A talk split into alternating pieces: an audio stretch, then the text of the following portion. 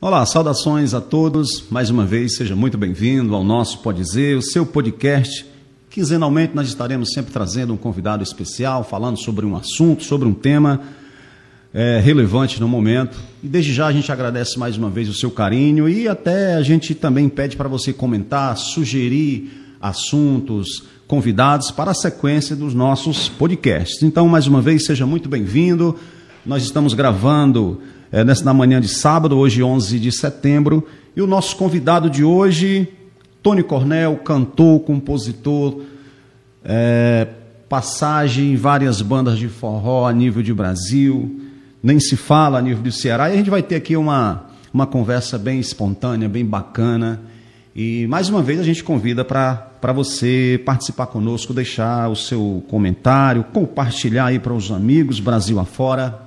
Então seja muito bem-vindo ao nosso Pode Dizer, o seu podcast. Agradecemos a Oral Clínica aqui em Ararendá, doutor Yuri Ribeiro, também a distribuidor de bebida Frigolá no distrito de Santo Antônio, organização nosso amigo Antônio Filho. Agradecemos demais toda a parceria do PS Estúdio aqui em Ararendá, sempre com seu profissionalismo. Tony, seja bem-vindo ao nosso podcast. Valeu pelo, por aceitar o convite. Bom dia, irmão. E bom dia, seja bem-vindo. Bom dia, boa tarde, boa noite, né? Que o pessoal você, vão estar acompanhando a gente. É, você é um irmão, a gente está em casa. É, bom dia, boa tarde, boa noite. É, Para os nossos seguidores, nossos amigos, nossos conterrâneos, enfim, para esse mundo aí que, a, que a, as redes sociais abrangem, né? Que com certeza é imensa aí, mundo afora, quem sabe até em outros países aí vão estar assistindo a gente. É um prazer estar com você, meu irmão, fazendo aqui essa esse podcast, se pode dizer. Prazer imenso a gente estar aqui hoje para bater um papo sobre não só minha vida e sobre a sua também, que nós vamos ter uma conversa, né? Sem dúvida. É isso aí, Tony. É, Tony Cornel é uma abreviação do seu nome de nascimento, como que é? Primeiro CD que eu fui gravar, Som Maior. Na verdade, foi uma das primeiras bandas a gravar CD de forró depois do Mastruz com Leite e Forró Maior, e foi Som Maior.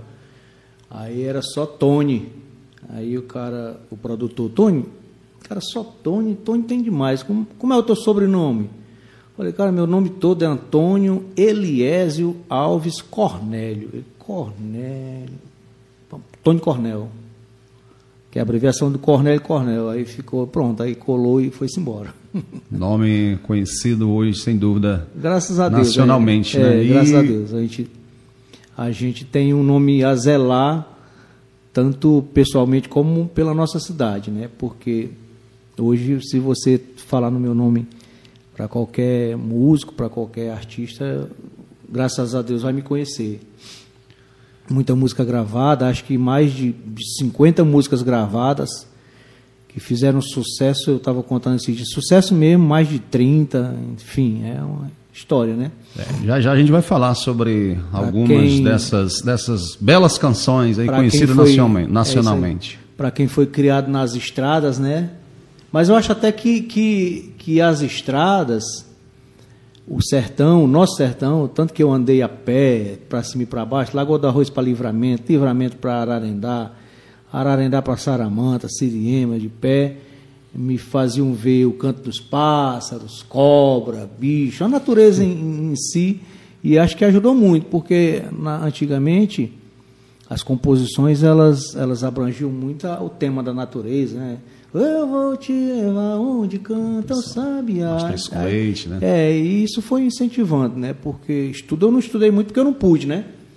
Porque eu saí de casa com 14 anos. Certo. Tônia, é justamente agora a gente entrar aí nesse ponto. Como que foi lá, lá, lá o início, a sua infância, entrando para a adolescência? Conta um pouquinho aí para o pessoal Brasil afora, mundo afora, para quem conhece só o Tônio Cornel através das composições é das aí. canções. Vamos lá conhecer um pouquinho, destrinchar um pouquinho aí dessa vida, da sua vida. Porque é isso aí, porque quem conhece só o Tônio Cornel acha que tudo é, uma, tudo é uma moleza, mas na verdade, se eu for contar os pormenores da minha vida aqui, muita gente vai chorar em casa. É, eu saí de casa com 14 anos. Por que, que eu saí de casa? Porque eu já estava enveredando, eu, praticamente eu, eu, nasci, eu, nasci, e me criei na, na, comunidade, no Rio, numa das maiores lá do Rio. Você foi com qual idade para o Rio? Na verdade, eu só nasci aqui. Nasceu aqui, foi logo Nasci com três certo. meses, minha mãe foi, meu pai já tinha ido e minha mãe foi, foi para o Rio. encontrar com ele e morar no Rio. Eu tinha três meses. Com 12 anos eu já estava bebendo, fumando, que nem eu te contei aqui em off no, nos nossos bastidores. Já estava bebendo, já estava com 12 anos. É, aí o que, que acontece? Eu acabei que estava já enveredando para aquele mundo que eu não queria. Como eu sempre fui um cara, um menino inteligente, modéstia à parte, eu pensei, eu vou ter que dar um jeito de sair desse negócio aqui, porque eu via, né, cara, eu via que não tinha futuro. Eu via meus colegas de infância morrendo, sendo mortos, e etc e tal. E eu falei. E outra coisa também que eu não queria dar desgosto à minha mãe. Eu sempre pensava na minha mãe: o que, que vai ser da minha mãe quando ela souber que eu tô já estava bebendo, fumando, usando droga, entendeu? Com 12 anos. Como eu te falei, porque eu passava as noites em casa sozinho, tomando conta de casa. Meu pai trabalhava à noite, meu pai saía à tarde e voltava de manhã. Enfim, aí já estava enveredando por um mundo que eu não queria. Aí acabei pedindo minha mãe para me mandar mandar para o Ceará. Minha mãe me, me, me, me mande para o Ceará para eu conhecer meus avós. E ela acabou, relutou muito, porque muita pegada a mim, eu era o mais velho, né? Sou o mais velho. De certa forma eu ajudava em casa e já trabalhava em algumas no que eu podia trabalhar. Eu trabalhava no supermercado. Com 10 anos eu já trabalhava no supermercado, levando compra de, do pessoal do supermercado para o morro, para a comunidade. Certo. Um carrinho de madeira mais ou menos do tamanho dessa mesa. Era feito de caixote de bacalhau. E eu ganhava bem. Ganhava até mais do que alguns funcionários do mercado, porque levava as compras do pessoal. Era, tinha um dia que era muito fim de mês, fim de semana, era muita. A gente chamava frete, carreto. Então, com muita luta, eu consegui que ela me mandasse. Eu vim para cá. E primeiro ela me mandou para a casa dos pais dela, lá na Lagoa do Arroz. Me mandou naquela época, não tinha a comunicação que nós temos hoje. A comunicação era através de carta ou então um recado, um bilhete. Eu lembro, eu, eu, lembro que tinha uma, uma, uma tele, aqui era a antiga Tele Ceará. A LN, minha amiga era uma da fila enorme, né? Era, mas isso foi bem depois. Isso veio depois, né? Eu vim para o Ceará em 85. 85. É. Aí, isso foi, veio depois, uns anos depois, aí foi, foi, foi instalada a Tele Ceará, que era um posto de, de, de tele, telefônico. Isso. Era até a LN que trabalhava e você tinha que marcar um dia para você ir lá, fazer a ligação ou receber. Era, era, numa difícil, cabine, né? era uma coisa assim de, de segredo de Estado. Você entrava numa cabine, tipo um estúdio de gravação, e ficava lá dentro e tal. Então eu vim. Aí minha mãe deu o vacilo de me mandar com uma carta dizendo que era para eu ficar na minha avó materna, lá na Lagoa do Arroz.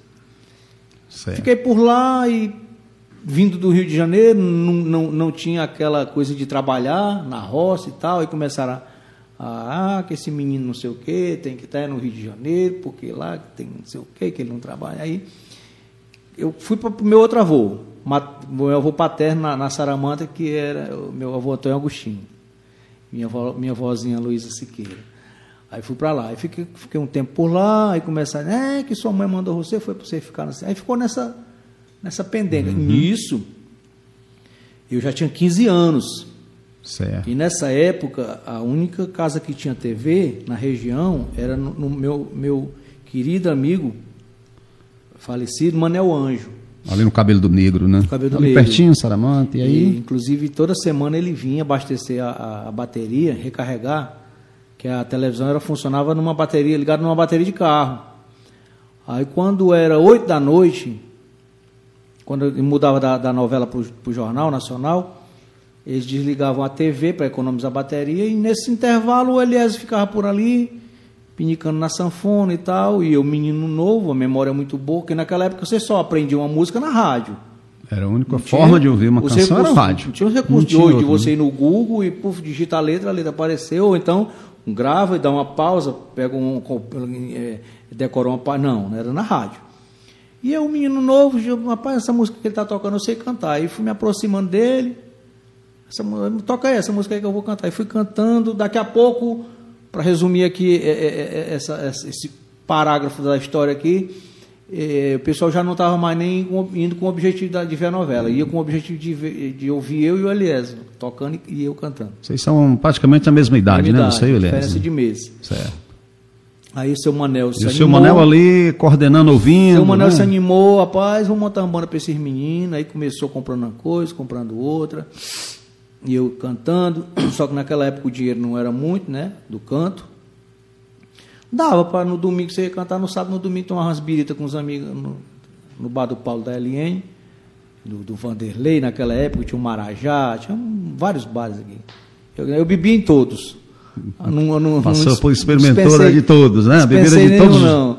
Tá aí, então o dinheiro era pouco. Aí, assim, com uns 16 anos, como a minha família, meus parentes, não que não, não, é, não é que eles não gostassem de mim, foi a, a- era a cultura deles, de, de, de, de querer que a pessoa trabalhasse na roça, aquela coisa toda e tal. Eu acredito que não era por não gostar, era por essa cultura. Aí me acabaram me puf, empurraram para o Rio de Janeiro de novo. Volta o Tony para o Rio de novo. Então, esse primeiro contato com a música, pode dizer que foi, aqui, com o Eliésio e o Manuel Anjo. Eliésio, com o Eliésio. E o Eliésio me ensinou muito. Eliésio é um grande músico. O Eliésio é porque ele se envolveu com outras, com outras histórias, mas eu trabalhei com músicos de nome, nome nacional mesmo, como o sanfoneiro que hoje toca no Toca do Vale, Messias Santiago. O Eliésio é um dos grandes músicos que eu conheço. Ele, ele me desen- desenvolveu muita coisa em mim. Até porque na época a gente cantava internacional, cantava rock, cantava reggae, cantava romântico, roupa nova, cantava de tudo um pouco. Então a gente aprendeu aquilo, aquilo era uma grande faculdade. Então aí eu fui para o Rio. Mas o que, que acontece? O destino queria que eu vivesse no Ceará. Fui para o Rio, trabalhei lá uns três meses na obra, foi quatro, cinco, seis. eu me lembro da cara do meu avô, foi igual a história do Luiz Gonzaga, quando eu cheguei na Saramanta de madrugada. Naquela época era o homem da Machado. Tem uma vaga lembrança desse Aí Anjo eu, da Machado. aí eu Tony. peguei, trabalhei lá uns dias, falei, eu vou voltar. Vou voltar, seja o que Deus quiser. Acho que, se eu não me engano, eu me comuniquei com o seu Manel. Seu Manel, eu vou voltar. Ele, meu filho, pode voltar. Se você voltar, você é bem-vindo. Aí voltei, e já voltei já engajado na banda dele. Eu voltei, como eu estou falando, eu, Já era o Flexon? É, acho que já tinha mudado de nome. Não, primeiro era M, MS Sono, alguma coisa assim. essa aí eu não recordo, Que, que era sempre MF, se eu não me engano, que antigamente tinha mania de botar as iniciais do nome da pessoa. pessoa. Então, Manel Feliz, né? É acho que o seu Manel é Manel Feliz, como assim, ME? Era uma, uma, uma sigla lá. O Flexon Aí, veio, quando eu voltei, veio já era depois, né? Flexon. Certo, certo. Quando eu voltei já era Flexon. Eu me lembro que eu cheguei de madrugada na Saramanta, eu peguei o ônibus, acho que em Crateús. Foi até interessante que eu eu disse em Tauá, não, em, em- em- no Iguatu, eu desci para jantar e eu vinha bebendo com um camarada, tocando violão e tal. Desci para jantar, quando nós saímos, o ônibus tinha ido embora. Passei dois dias na rodoviária lá de Iguatu comendo bolo com leite. Ainda bem que tinha um cristão lá que me sustentou com bolo e leite. É bom, né? E só com a camisa, uma bermuda e chinelo. Minha, minha bagagem foi toda no ônibus. Ainda bem, quando eu cheguei, a bagagem estava lá. A minha, minhas duas calças e uma camisa, né? Ou eram duas camisas e uma calça, uma coisa assim. Aí eu sei que eu pe- peguei a machada, cheguei de madrugada lá no meu avô, bati, entrei. Aí fui, voltei, voltei com, com a banda da Lies e tal. Mas aquela, aquela luta. Aí fui morar com eles. Passei um bom tempo morando com eles no Cabelo do Negro. E cantando e tal. Mas eu, eu sempre fui meio rebelde. Meio rebelde, aí. Sei que houve um, um, um uma desavençazinha besta minha lá com o seu Manel, até por causa de um jogo que eu queria jogar. E eu fui com ele lá pro Balseiro. Foi eu e ele de bicicleta. Seu Manel era como um pai para mim. Aí eu queria jogar, uma coisa assim, eu não lembro que eu dava meio. Aí eu sei que me desentendi com ele, saí da banda e tal. Aí fui pro Rio de novo. Nessa viagem de volta pro Rio, eu, inclusive, meus avós me fizeram uma lata de nantiga. Ainda hoje tem, o pessoal gosta de fazer uma galinhazinha, botar dentro de uma lata com Isso, farinha, uma né? farinhazinha, muito... Rapaz, É eu muito dei azar isso. Hum. que me mandaram na pior empresa que tinha, que era aquela tal de São Gerardo. Aí chegou em Picos, o ônibus já tinha ido embora, o ônibus que ia fazer o revezamento chamava Certo. baldeação, né? Aí ficamos na, na garagem, todo mundo que foi daqui da, da nossa região ficou na garagem da, da São Gerardo lá em, em Picos. E nessa época eu já gostava de mamar um negócio. O pouco dinheiro que eu tinha, que eu levava para comer alguma coisa, e a galinha, eu me juntei com os camaradas lá, comemos uma galinha e gastei o dinheiro todinho. E passei essa viagem todinha comendo tampa de, de laranja. Tinha uma senhora do meu lado, que elas perceberam que eu não comia.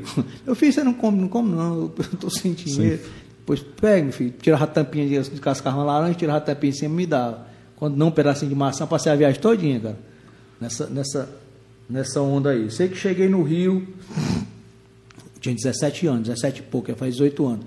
Falei, cara, não vou ficar aqui no Rio, não, vou, vou é para São Paulo. Vou para São Paulo, não estou afim de, de. Aí, puf, passei uns três dias lá em casa.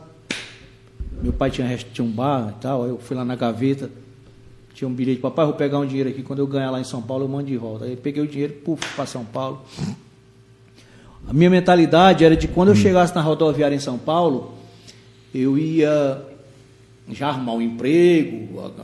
A, mentalidade do, do, adolescente que 18 anos, ia fazer 18 ainda. É, é muito comum isso, quando a já gente é pensa ir para lá, tudo mil maravilhas. Acho que tudo né? é fácil. Aí eu é. falei, vou chegar na rodoviária, já vou arrumar um emprego lá por perto, uma pensão para eu ficar e tal. Sei que primeiro dia, nada. Você tinha conhecido por lá em São Paulo? Não? Ninguém. Eu tinha Só o telefone. Cara e, a, cara e coragem mesmo. Eu tinha né? o telefone de um cara que eu conheci no Rio de Janeiro através de uns amigos meus que moravam lá. O telefone. O cara me deu, Tony, um dia que tu quiser. Isso, menino ainda, um dia que você quiser ir em São Paulo, tá, tá aqui meu telefone. Aí, primeiro dia lá na rodoviária, um frio danado, eu carioca, vindo do Rio, né? Pouca roupa, não tinha roupa de frio nem nada, um frio danado. Aí, tudo que eu estou contando aqui, cara, é, tem a maior veracidade do mundo. Aí, Primeiro dia nada, segundo dia o dinheiro já estava acabando, tinha praticamente acabado. É tanto, só que você foi um cara esperto. No terceiro dia eu estava com uma fome danada, o era de madrugada. Eu não saía da rodoviária, com medo. Eu ficava lá esperando acontecer alguma coisa, dava uma volta, quando era de dia eu dava uma volta no, no quarteirão tal, para ver se. Aí eu sei que no terceiro dia eu com a fome aí, eu vi uma menina assim, bem parecida, sentada uma mocinha, né? Assim, uns 20 anos, 20 e poucos anos, sentada com as tatuagens e tal. Eu sempre fui mala, sempre fui esperto, graças a Deus, sempre no bom sentido, nunca de. É, sabia se virar, é, né? Sabia me virar, mas não na, virar. no sentido de, de, subtrair nada de ninguém, nem, nem de, passar ninguém para trás, nada nem, disso. Nem de passar é, ninguém para trás. Sempre questão fui, de sobrevivência mesmo, né? Esse, esse, esse pecado eu não carrego comigo. Aí eu sentei perto dela, na época eu fumava já, 18, ia fazer 18 anos, como eu já falei. Aí perguntei se ela tinha fósforo. E ela disse que ah, tenho sim, acendeu. Pá. Eu fiquei pro lado do lado dela, fumando cigarro e, e lendo, como quem não quer nada. Aí comecei a puxar conversa. Aí conversamos, conversamos muito. Aí ela se ligou que a situação minha não estava legal. Aí ela, vamos ali fazer um lanche e tal. Aí ela pagou um lanche para mim, caprichado. Aí, sem, sem sacanagem nenhuma, ela pegou e eu, eu, eu, eu moro em Campinas, eu estou indo para Campinas. Você não quer ir comigo, não? Olha aí que convite, né? Aí eu pensei, você quer ir lá, lá para casa? Você disse que está sem, tá sem lugar para ficar e tal. Aí eu falei, eu pensei, pô, eu já estou perdido aqui em São Paulo. Eu andei para outro lugar, uma cidade menor, que eu não sei nem quem é, e onde é e como é. Eu falei, não, não vou não. Não, muito obrigado pelo convite, mas vou ficar por aqui mesmo. Aí peguei o telefone desse camarada, Liguei a cobrar para ele e o cara me levou para casa dele. Gente boa demais, o cara trabalha de garçom. Só que foi passando uma semana, duas, o cara, né? Morava num, num, num ambiente pequeno, kitnet, e talvez quisesse, o cara quisesse levar uma namorada e tudo e tal. E aí Tony, tu não tem parente aqui? Não. Cara, eu tenho, mas eu não tenho, não tenho contato deles, não. Eu sei que eu liguei para minha madrinha, madrinha, minha madrinha do Carmo, que é a irmã da tia Benedita. A madrinha, na, na, época, o contato entre as pessoas era pouco, mas minha madrinha trabalhava na casa de um pessoal que tinha telefone e tal. Liguei para ela, aí pedi o contato do meu tio, Raimundo, que também é irmão da tia Benedita. Aí fui para lá e tal. Uma semana, duas, um mês, ele já tinha casado, estava com pouco tempo, a casa pequena também. Aí começou aquelas coisas que você se liga logo, né? Que eu sempre me liguei, fui cabeça aí. Falei, bicha. Já estou gerando um certo incômodo aqui, é, né? Faz casado e é, tal, já. Aí uf, fui para casa da tia Valda, lá no Capão Redondo, que é a irmã do, do, do, da tia Bendita também. Na tia Valda eu dormia, eu dormia, porque a casa pequena, tinha muitos filhos. Na, lá em São Paulo não se usa rede. Eu dormia no sofá tamanho dessa mesa. cabeça pendurada para trás, os pés para fora. Bom, resumindo, não, não deu para ficar na Tia Valda também. Aí eu trabalhava numa obra na Vila Mariana nessa época, e na obra tinha um jipe, um jipe abandonado lá.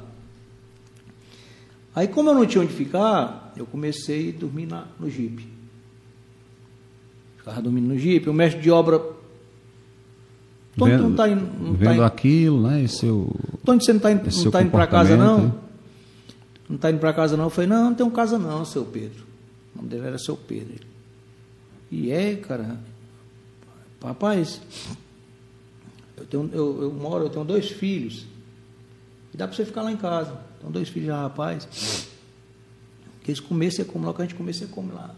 Passei quase um ano morando com esse senhor. Pense.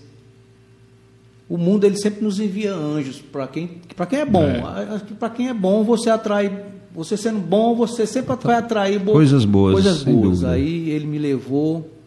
Até que eu conheci um pessoal de uma banda e comecei a cantar nos bares lá. Trabalhar de dia e cantava à noite. Era uma banda de rock. A gente tocava em barzinho. Aí, puf, mas a cara, aquela, aquela coisa sempre de eu vou pro Ceará, eu vou pro Ceará. Sempre esse pensamento, vou pro Ceará para seguir a carreira cantando no Ceará. Aí, era esse seu algo forte ali dentro de você que aí, cara, era uma traía para o nosso querido Ceará, né? Era uma noite de era uma noite de Réveillon, a gente tocava a gente tocava num clube no Jardim São Luís. E eu tinha meus parentes assim, mas não tinha muito contato de estar indo na casa deles e tal. Meus parentes mais eram os caras da banda. E eu digo parente assim que eu digo de, de estar convivendo mesmo. Porque lá em São Paulo sabe como é, ninguém é de Rio de Janeiro. A pessoa é. não tem muito tempo de estar. Puf, puf. E como eu tinha que estar cantando com eles, era mais com eles que Trabalhava eu tinha. Trabalhava o dia, a noite tinha né, as apresentações, a maioria dos. Então, principalmente nos finais de semana. É isso aí, eu lembro que era um Réveillon. Eu fui, eu fui para lá para onde eu tocava, porque a grana era muito pouca. Cara, o que eu já passei na vida, é, as pessoas às vezes não, não acreditam, pensa que é eu querendo ser dramático, mas não é. A grana era tão pouca que eu fui cedo, porque do lado lá de onde eu tocava tinha um barzinho que se via caldo de mocotó. Ia ser minha janta, ia ser esse caldo de mocotó. Um, dois copinhos de caldo de mocotó. Falei, eu vou cedo porque vou abarcar dois dois caldos de mocotó para garantir a noite aí, né? Para garantir a noite. Aí, cara, eu sei que eu tava lá, pufo. Aí passou uma pessoa, é você que canta aí, né? Eu falei, é. Mas por que, que você tá aí? Assim e tal, tão abandonado. Falei, é, porque meus parentes moram tudo longe. E eu vou cantar, eu já vim para cá logo. Não, você vai jantar lá em casa. Aí fui jantar na casa dessa pessoa. Nesse jantar passei três anos. Não, dois anos. Dois anos. Aí com 19 anos, eu falei para essa pessoa, eu vou para o Ceará, vou voltar. Não gosto aqui não e tal. Essa pessoa não tinha vínculo com música não, né? Não. Essa que ele convidou, né? Uma pessoa que eu vivi com ela. Certo. Uma pessoa que eu vivi com ela. Aí eu vim. Eu vim, eu falei, eu vou e de repente, se tudo der certo, você quiser ir, você vai. Sei que aí eu vim, voltei, aí fui cantar, no, no, acho que no Eliésio de novo, com o Eliésio. Só que do Eliésio, eu fui convidado para ir para a banda do Zé Alves, que na época era Jackson, meu querido e, saudoso amigo Zé Alves, e era Jackson na época, e era uma das melhores bandas que tinha no, no interior naquela época todo o interior. Crateús, a gente tocava demais, semana quase toda, e tudo quanto era interior desse a gente tocava. O que que acontece? Eu acabei, que eu já, já gostava de tomar um negócio, acabei entrando no álcool. Entrando no álcool, entrando no álcool. E assim, com, nessa época que eu voltei, eu já tinha 19 anos. Com uns 22 anos, mais ou menos, eu estava alcoólatra. Quem é mais antiga aqui no Ararendá lembra de mim, perambulando pelas ruas aí, caindo nas quedas, batendo nas paredes. Eu me lembro que, eu me lembro que uma vez, um dia de domingo, eu ainda cantava no Eliésio, eu vim da feira, que a feira era de domingo, e eu já vinha mamado. Cheguei lá no seu Manel, não tinha ninguém em casa, acho que era meio-dia. 11 horas, 11 e pouco, meio-dia, bati lá, não tinha ninguém, não sei que eu não consegui nem esperar, cair lá no chão, fiquei meio de sol.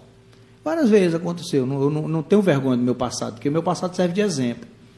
É um exemplo para a juventude. Para a juventude, que, pessoal mais é, jovem. saber que, que, a bebida não, não leva a muito. Não, a pessoa beber socialmente, que nem você bebe, muitos bebem. Eu vou sentar aqui hoje, que é um fim de semana, tomar um negócio, para eu relaxar e etc e tal. Legal, agora beber. Então o que, que acontece? Eu virei alcoólatra e chegou um ponto de ninguém mais me querer, nenhuma banda da região. As portas daqui da região das bandas fecharam se fecharam por conta dessa falta de dizia, compromisso. Tem gente que dizia, tem gente que apontava para mim no meio da rua e dizia, eu lá quero um bebo desse na minha banda. Aí o Capita, meu amigo Capita lá de Nova precisou de um cantor e me levou. Mas assim, ele me levou só para não ficar no prego. Quando ele precisando de algum cantor ele, e tal, e aí pronto, vai isso aqui ele, até que surge, surge um novo cantor para a banda. outro, né? ele falou, é, vou, vou botar esse porque esse aí é cachaceiro, não, não rola não. Eu sei que, cara, isso foi me afetando psicologicamente e eu, eu sou muito opinioso. Por isso que eu não sou hoje um cara milionário, porque eu sou muito opinioso. Eu já tive é. que sair de banda no auge você se arrepende disso? Tá? Não, não me arrependo que eu vivo bem, graças a Deus. Graças a Deus, né? Que bom. Bem dentro é da medida do possível, eu vivo bem. Em comparação ao que eu já fui, ao que eu poderia ser se eu não fosse um músico. Porque se eu não certo. fosse um músico, talvez fosse bem pior. Tenho minha casa, tenho meu carrinho para eu andar, uma motinha, tem minha esposa, tem meu filho, todo mundo bem, graças a Deus. Graças a Deus, né? Então, e tenho um nome a zelar. Mas eu poderia hoje ser um cara milionário se eu tivesse, se eu tivesse a cabeça há 20 anos atrás que eu tenho hoje, eu seria milionário. Mas então, eu, eu, sem fugir do, do assunto que nós estávamos, eu também não sou hoje um cara muito bem de vida, porque na época em que eu estourei muita música, eu não trabalhava para mim, eu trabalhava para os outros. Então eu fiz com que os outros fizessem sucesso e fiquei só com uma, uma pequena percentagem do tanto do dinheiro como do sucesso, porque Desse o compositor ninguém sabe, né? Você vê uma banda fulana tocando, acha a música maravilhosa, mas não sabe quem é o compositor. Vê outra banda e não sabe que o compositor é o Tony é. Cornell. E na época, como eu estou falando, do, duas coisas em, em, que eu dei azar. Foi não trabalhar para mim, trabalhava como empregado, então estourei a banda dos outros. E que quando eu comecei a fazer sucesso foi exatamente quando estava entrando a pirataria. Então já não se vendia mais CD, porque se fosse, ao menos quando vendia CD, o, o compositor, ele, em cima da vendagem de CD. Vou dar um exemplo aqui: Brasa do Forró chegou a vender 2 milhões de discos, quanto é que eu não ganhava? Se eu ganhasse um real em cada disco. Verdade. Então, o meu problema mais foi esse, mas a vida ainda não acabou. Ainda estou novo, ainda tem muita estrada para percorrer. E também não, não me arrependo, como eu estou falando, eu não me arrependo do que eu já fiz e do que eu já passei. Então, voltando ao assunto, ninguém queria. Aí eu, pá, falei, rapaz, Quer saber de uma coisa? Eu vou quebrar a cara desse pessoal. Eu vou calar a boca de todo mundo que fala de mim. A partir de hoje, eu não bebo mais. Nem fumo, que eu bebia e fumava. Eu era tão viciado em cigarro que quando terminava as festas, vamos supor, tocava lá na Lagoa do Peixe, no seu finado Brusega. Terminava a festa, se eu não tivesse cigarro, eu saía no canto dos muros catando as bitucas de cigarro para desmanchar aqueles e botava na folha de caderno, puf, ia acendia um cigarro e fumava. Dessa forma. Minha avó, minha vozinha, Luísa Siqueira, eu já sabia onde era o saquinho de fumo dela, acabava com o saco de fumo dela ligeiro demais. Então eu era viciado demais, cara. Aí eu falei, vou parar. Vou calar a boca de todo mundo. Quando eu disse, vou parar, Deus é tão bom que eu fui cantar numa banda do finado Joãozinho, que morreu, está com umas duas semanas, morreu de Covid, lá de Hidrolândia um ilustre cidadão de Hidrolândia, ele me chamou para cantar na banda dele, a banda dele era uma banda boa, tinha muito músico bom, tinha uns músicos lá do Ipu, era Banda Estilos o nome da banda. Aí eu fui cantar na banda dele e quando ele, ele é, é, é, saíram os músicos dele para a banda Som Maior, que era uma das melhores bandas que tinha no interior cearense na época. Era uma banda de baile, banda que tinha onde. Na época todo Todo músico tinha, sonhava em andar numa banda que tivesse ônibus, ônibus uma né? estrutura boa e tal. Tem uma vaga lembrança aí desse ônibus do Som Maior. Era um ônibus amarelo com uma faixa verde no meio.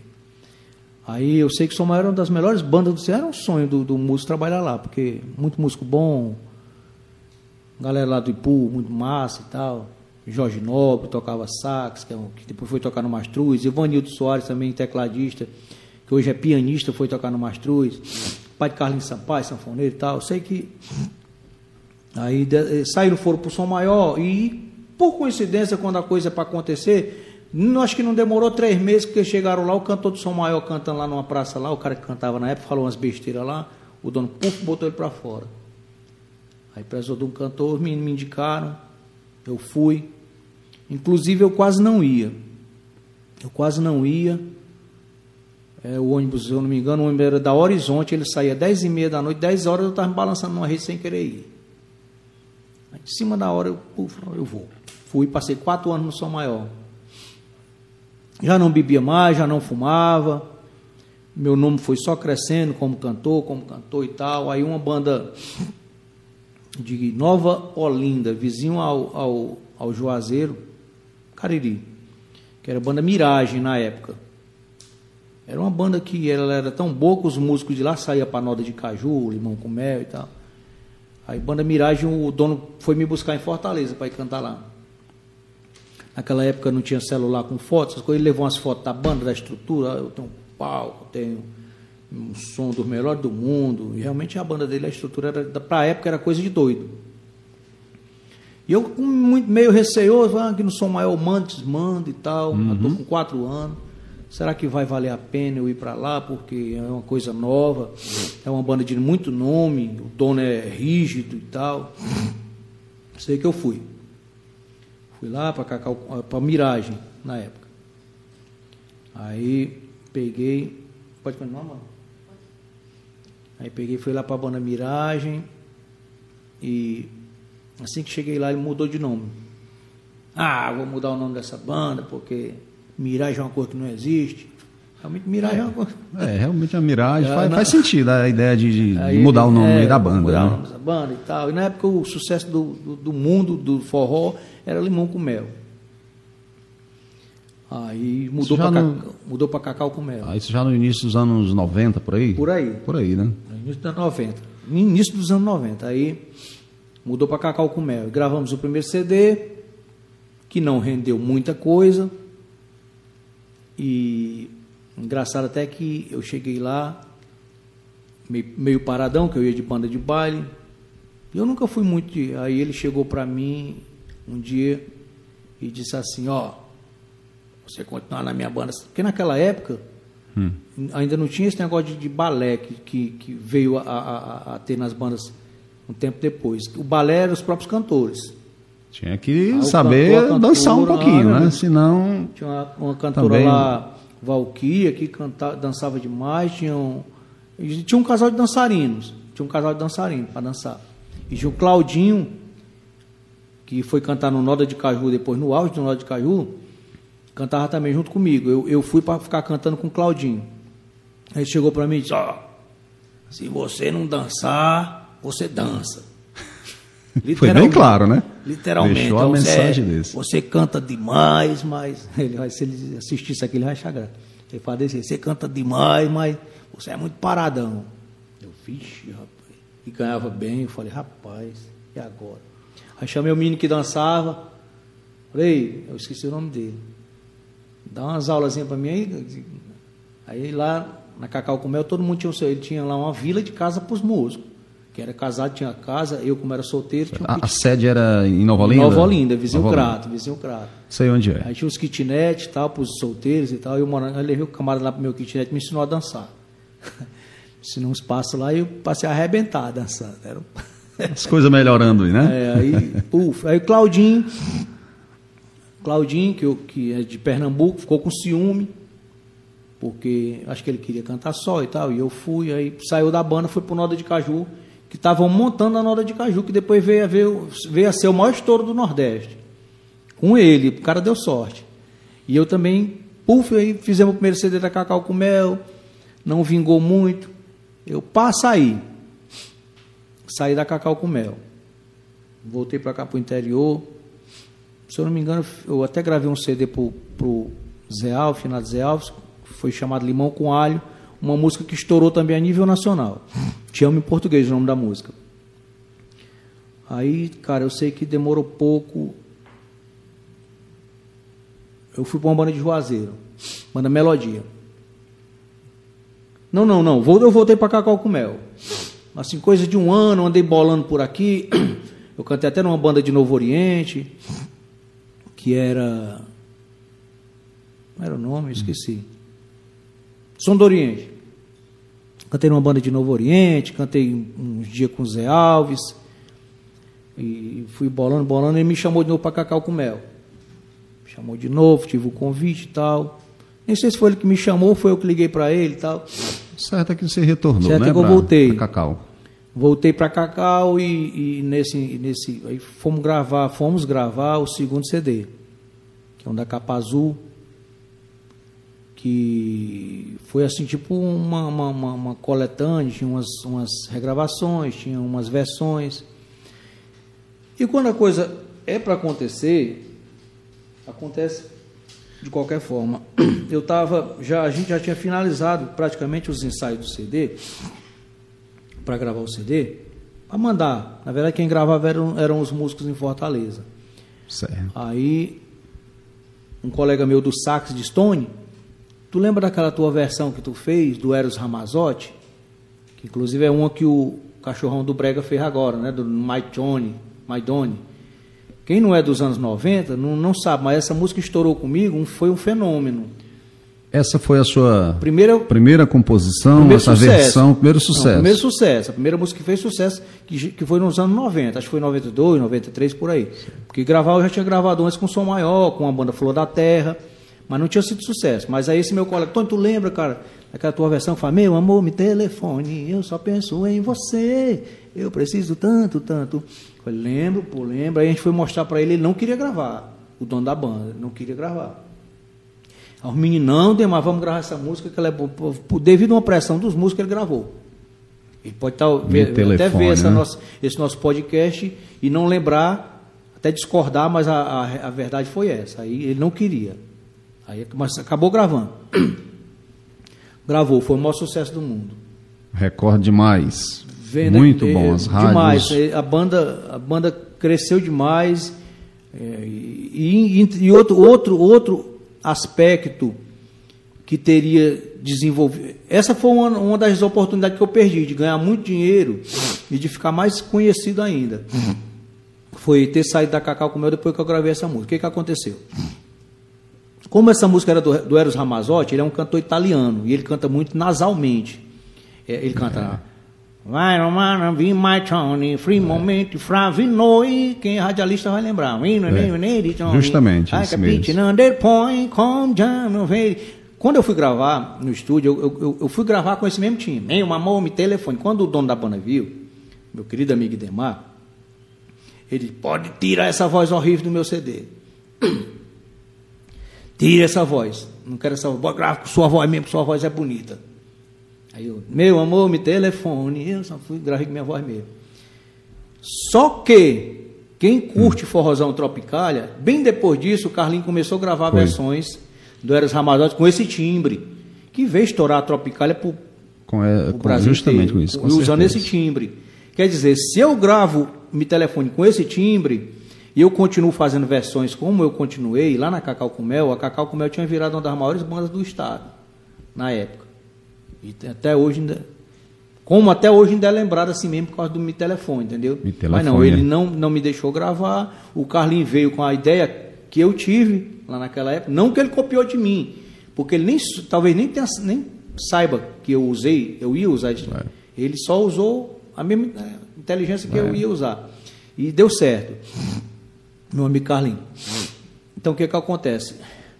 Aí a banda no ápice no ápice, houve um desentendimento entre eu e ele, e como eu estou dizendo, eu, eu, era, eu era, não tinha a mentalidade que eu tenho hoje.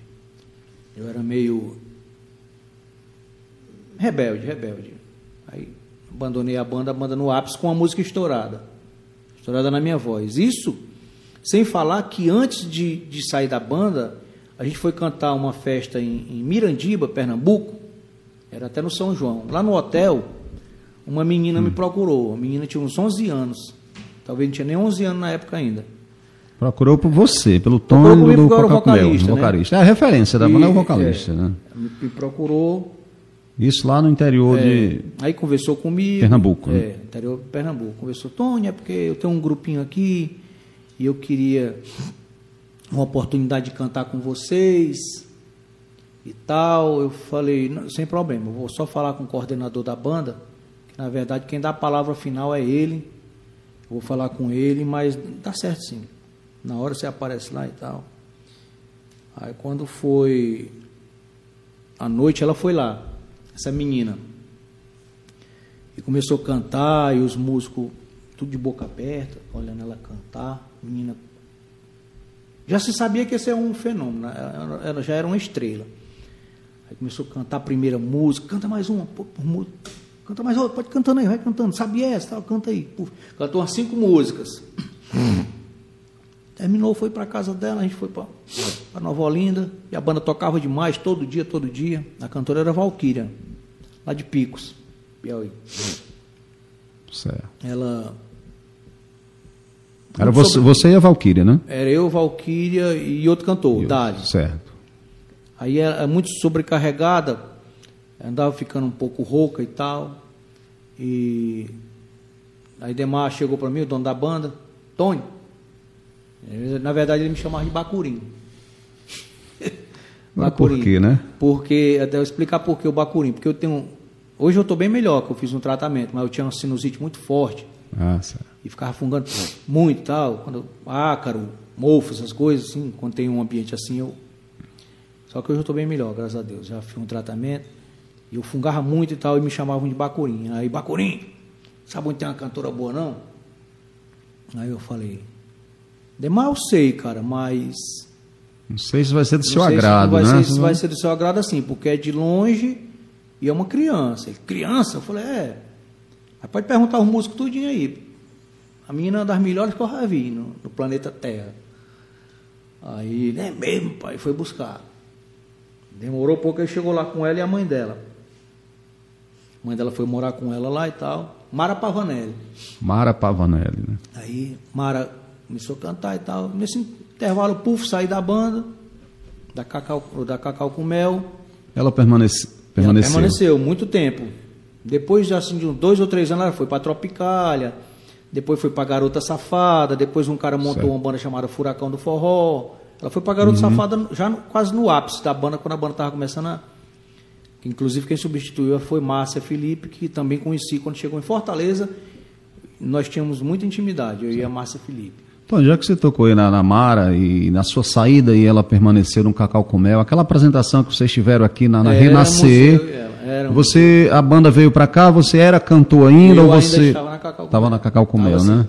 Recorda demais. Nós ficamos até numa, eu lembro que a gente não tinha. Ô, festa boa aquela, cara. Não tinha, na, toda festa naquela época era boa. Era tudo de bom. Porque cara. É, eram festas periódicas, não eram festas como hoje em dia, que é todo dia, toda semana, todo dia, toda é. semana. Não, era na, nos tempos certos tinha festa. A cidade realmente entrava no clima é, daquela, no daquela clima festa. Da festa é. Era é. mulher de bob para todo lado, e aquele vai e vem para os salões, etc. Isso. e tal. Era desse jeito. E eu me lembro até que naquela época a, o hotel era coisa muito difícil. Aí a gente ficou numa casa lá no Beira Rio. Me lembro, a gente ficou numa casa lá no Beira Rio. Bom, então, aí eu saí da Cacau com Mel e fui bolar pelo mundo de novo. Porque eu era atrevido, era, não queria nem saber não. Eu era solteiro e tal, não queria, não tinha um pinto para dar de comer, vou sair daqui, seja o que Deus quiser. Aí fiquei bolando pelo mundo. Uma bandinha aqui, outra bandinha ali, cantando. E Aí, sempre nas horas vagas compondo, isso, deixando isso. ali nos arquivos. Fui chamado para uma banda de Juazeiro, chamada Melodia. Uma banda boa também, estrutura boa, ônibus e tal, muito boa. Aí o dono, puf, Tony, vamos fazer um CD. Aí eu, vamos sim. Aí eu sei que esse CD de 14 faixas na época, acho que 10 faixas eram minhas. E eu fiz o CD e também demorei pouco na banda. Nessa eu não demorei, não, não saí, é, eu não saí por confusão. Eu saí não sei, quer dizer, não saí por confusão, não, que eu nunca fiz confusão. Eu não saí por atrevimento, não. Eu saí Não lembro porquê, cara. Mas eu sei que eu acabei saindo da banda, fiz o CD, o CD ficou todo legal. Aí. É porque lá parece que tinha três cantores, uma coisa assim, e eu me senti com um espaço assim meio. Eu senti que estava tendo uma, uma. Na banda lá, estava tendo uma, uma rivalidade. Eu falei, não, não, eu não quero isso pra mim, que aqui não é um jogo. Música não é jogo, música é parceria. Saí fora, vou deixar esses meninos aí. É isso aí. Deixou tudo prontinho, CD pronto, CD pronto. 10 canções do Tony. CD pronto. Foi quando, nessa época, entrou a pirataria. Entrou a pirataria. O que que acontece? Cara, essa história que eu tô te contando aqui é uma coisa que eu acho que muita gente ia querer ter esse podcast, porque é uma história do forró. Acredita? O que eu tô te contando aqui? E tudo eu tenho prova, tenho testemunho. Paulinho aí tem toda a minha coleção de CD, de, de tudo. e todos os CDs meus eu dei Paulinho. Né? Tá lá nos arquivos dele. Aí eu sei, cara, que eu fiz o CD dessa melodia, era a banda Melodia, o seu o dono gente boa demais. Mas parece que nem sempre ser gente boa chama a sorte. Eu sei que eu saí e fui para Fortaleza. Fui morar em Fortaleza com a cara e a coragem. Só Mais uma a- vez, né? Só com a calça e duas camisas. Só que um pouquinho mais experiente já, né? Já é um pouco mais rodado. Com a Aí, calça e duas né? camisas. Aí Mas principalmente com a disposição de sempre, né, Tony? Aí vim, vim passear no Ararendá num festejo. De vez em quando passava por um carro de som, tocando minhas músicas que eu tinha feito lá para melodia. Mas não falava o nome da banda, né? Era um CD ao vivo, gravado ao vivo. Piratão, foi o primeiro piratão feito no mundo, foi por essa banda. Primeiro piratão. Forró Melodia. Não, a outra banda que eu vou revelar daqui a Ah, pouco sim. não. Melodia foi um CD original. O original que teve as 10 canções do Tony, né? Foi original. De Aí- 12, 10 aí eu vim passear do Tony. aqui, passava por um carro. Naquela época não tinha paredão. A- Geralmente a pessoa tinha só um alto-falantezinho dentro do carro, coisa. Não tinha negócio de paredão, era um sonzinho de carro mesmo. Mas passava num carro, passava num bar, tocando, minhas Tocando as músicas. músicas Eu, do Tony. Quem será essa banda tocando? Era. era não, não, não vou revelar agora as músicas, eu, eu revelo a banda. Eu sei que tocava na, tocando na banda. Aí eu fui pro Fortaleza. Eu, eu fui para Fortaleza e saí procurando. Na- naquela época a pirataria era uma febre. Você andava num calçadão, por exemplo, em Maracanãú, era, um- era uma banca de pirateiro uma atrás da outra. Aí eu saí procurando, rapaz, saí procurando nas bancas. Rapaz, vocês sabem qual é a banda que tá tocando a música assim, assim, assada? Até com um cara me disse, rapaz, é banda fulana de tal, tá aqui o CD. Aí no CD tinha um número de telefone. Aí você Aí notou cara, meu ligou. chefe, é porque a banda de vocês está tocando essa música aí e tal, duas músicas que são minhas e tal. E eu não, não liguei nem para pedir nada, sabe? E nem para reclamar. Eu liguei e falei, é porque se vocês precisarem de mais música, eu tenho mais músicas aqui e tal, música boa. Aí o cara era um empresário, não era nem o dono da banda, era o empresário. O cara disse, não, cara, é- a gente fez esse piratinho aí a título de, de, de teste, e tá dando certo, mas a gente não vai gravar agora não. Aí eu falei, tá tranquilo então. Desliguei, aí fiquei na minha. Eu sei que eu tava bolando lá pro Fortaleza, aí a minha sorte foi que o dono da melodia da banda de Juazeiro, a banda do CD original, foi na produtora que lançou esse, esse piratinha e essa banda. Fui lá reclamar, dizer, rapaz, poxa, eu faço um CD original no estúdio, todo bonitinho. Aí essa banda aí pegou minha, minha, minha música, bota num CD pirata aí, e tá fazendo sucesso e tal. Aí o dono da banda disse, não, mas só um caô, sabe? Não, mas a gente vai lhe ajeitar e tal. Vamos lhe ajeitar, tal dia vamos marcar uma reunião com você. Mas nada, o cara foi, foi procurar, o dono da produtora, que na época era a maior produtora de forró do Nordeste, que era a M Promoções, que era a rádio que mais tocava em Fortaleza, forró, era essa M Promoções. Era, a M Promoções ela fazia evento em todo o Nordeste. Por exemplo, no, no- Ceará, se você precisasse de uma banda, tinha que ligar para esse. Painel. Lagosta, Forró Real, Brasas. Todas as bandas de sucesso eram com ele na época. Aí o dono me chamou lá na época. Você entrar no. no- O dono você- dessa banda, né? Não, o dono do, do escritório, da produtora. Certo. Da produtora, que era a gravadora. Na verdade, era a gravadora que lançava os produtos. Lançou Painel, lançou Real, Lagosta, Brasas, etc e tal. Vicente Nery, cheio de menina. Aí ele me chamou lá, sei que cheguei lá, fiquei assustado. Para falar com um, passava umas 10 secretárias. Entrei lá no escritório dele. bonito, assim, um milhão de CD assim espalhado. O cara é muito inteligente, Assis Monteiro, o nome dele, eu gosto muito dele. Eu costumo dizer para ele que quem me lançou pro mundo da música foi ele. Que ele foi quem me valorizou e, e- e- e investiu em mim. Disse, esse aqui é o cara e eu vou é, acreditar nele. Apoiar o trabalho dele, né? Ele me chamou lá e perguntou: é você que está cantando, é você que está cantando aqui nesse CD da melodia, da, lá de Juazeiro que eu gravei. Hum, certo. Falei, sou eu. E essas músicas são suas mesmo? Falei, são minhas. Ele disse, pois é o seguinte, banda fulano de tal está tocando suas músicas e eu quero que você vá cantar nessa banda, porque essa banda, na época toda banda referência era Noda de Caju, porque Noda de Caju era febre. Noda de Isso, Caju era como se hoje fosse um João Gomes, um Zé Vaqueiro. Era isso em Tá, 96, é, 97. 94 ou 95 por aí, Acho nem por aí, é. 96, 97, tá? É. pode ser. Eu sei que aí. Eu vou fazer dessa banda aqui no Ceará uma nota de caju, ele disse. Eu quero que você vá cantar. O dono está lá fora, fale com ele. E pode dizer que você vai entrar na banda. Eu falei com o dono. Aí o dono disse: Ah, é porque ah, tem eu que canto, tem outro menino aí que canta. Eu estou prezando mais até de uma cantora do que de um cantor. De um cantor. Estou prezando não. Aí eu me entristeci, botei o rabo entre as pernas e fui pro barraco. Aí como lá era um escritório de, de, de, de banda, de produto, de vez em quando eu dava uma passada lá. Aí um dia eu passei lá, assim, uns dois meses depois, para mostrar umas músicas lá pro dono de banda e tal, mostrar uma música. Aí o, o cara me viu lá pelas câmeras, me viu lá fora, o dono do, do- da produtora, Da o Assis, produtora, né? o Assis Monteiro. Ele me chamou lá dentro, falei, diga lá, senhor Assis. E aí, como é que tá na banda, Tony? Eu falei, cara, não tô não. Ele, mas não tá por quê? Não mandei você ir? Não, o dono disse que tá precisando de cantor não e tal. Eu disse, como é? Ele pegou o telefone aqui, naquela época o celular estava sendo lançado, ele pegou o telefone aqui. Falou, então, o menino falou contigo, o, o Tony Cornel?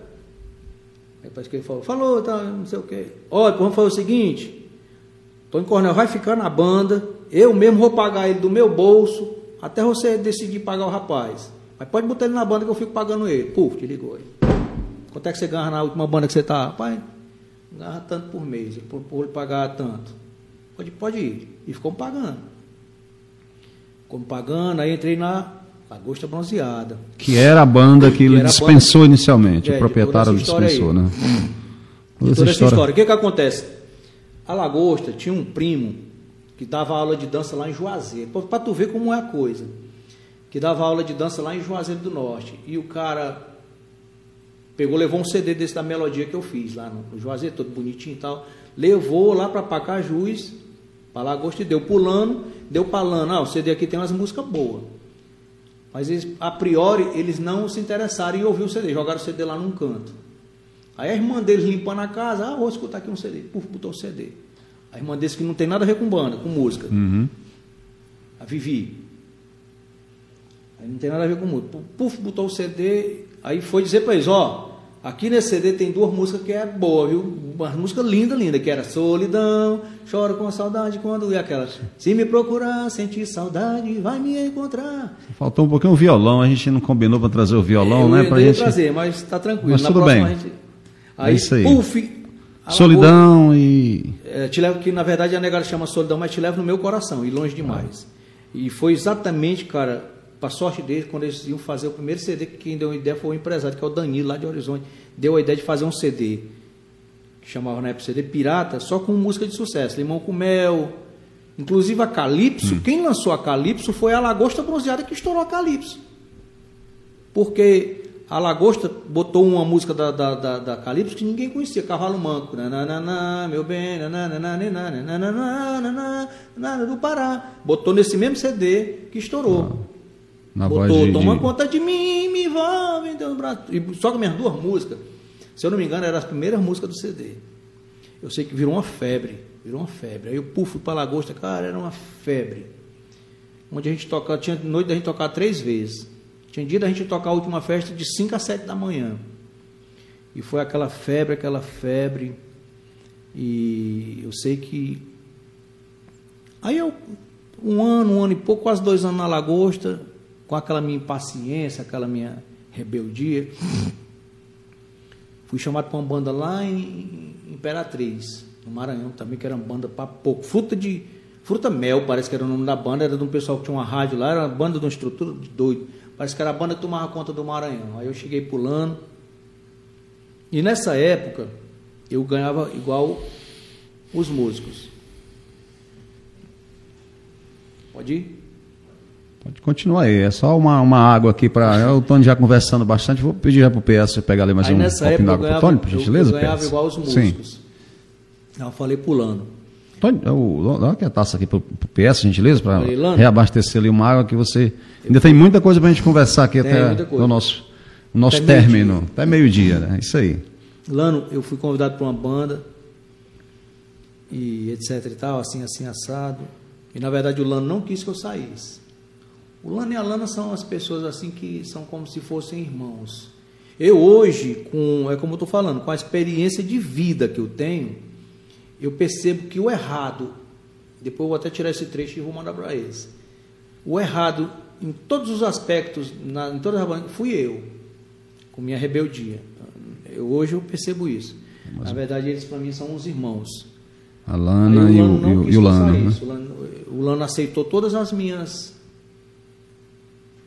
O que eu pedi.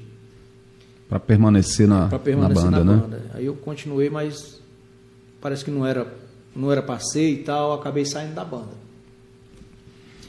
Nessa saída da banda eu fui para passei pouco tempo parado, aí me chamaram para Capital do Sol, que era uma das melhores bandas também na época, que também era do grupo lá do, do, do Assis, da M. Fui para Capital do Sol. Quando eu cantei lá na Capital do Sol, inclusive o sanfoneiro é, um- é hoje um dos melhores sanfoneiros que tem no Nordeste, que é o. Qual é o nome dele? Eu conheço por apelido, mas ele não gosta de chamar o apelido dele. Não, do Capital do Sol, que hoje é do Toca. Carlos Nogueira.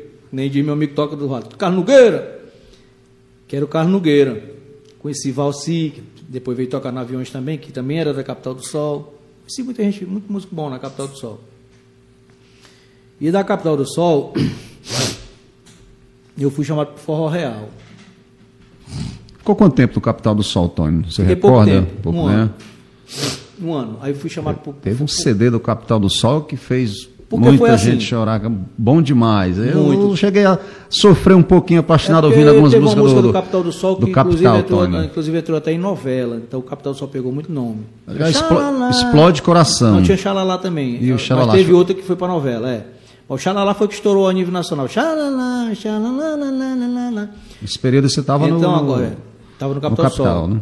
Então agora vem a parte, outra parte interessante da minha história.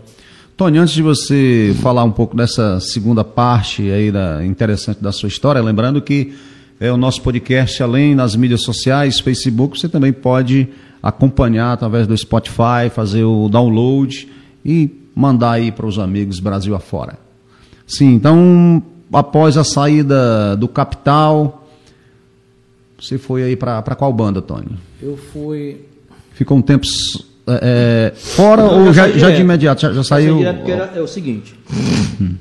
Nildinho, O dia do Realzão. que era, a, que era filha do dono, irmã do dono.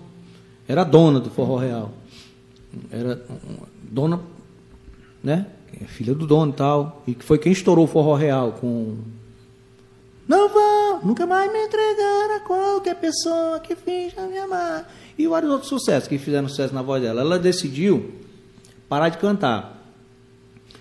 Eu não lembro bem na época, acho que ela ia casar com meu amigo Ivan, com quem ela é casada até hoje, ia fazer faculdade e tal. Ela decidiu enveredar por outros caminhos. Apesar de apesar de estar muito bem estourada, uma banda estourada na época e tal. E o Rogério Bill, o Rogério Bill, a gente, a gente tinha uma amizade muito grande, que é o dono do Forró Real.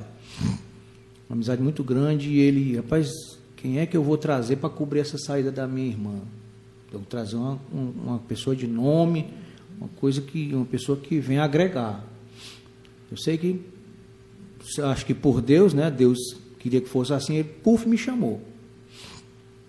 Tony, bora cantar no Real e tal. E minha irmã vai sair. Vamos pesquisar outra cantora no mercado.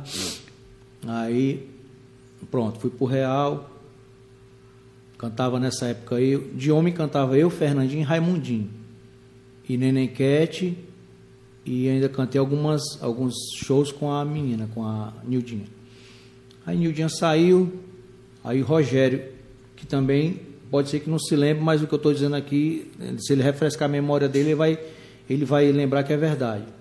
Aí a gente, ele chegou para mim, porque na verdade, ele, eu era como se fosse assim, um irmão dele mesmo, assim, tudo que ele uhum. queria, assim, um alô. E puf, corria, dava o papel na minha mão. Tony, um alô pro fulano de tal.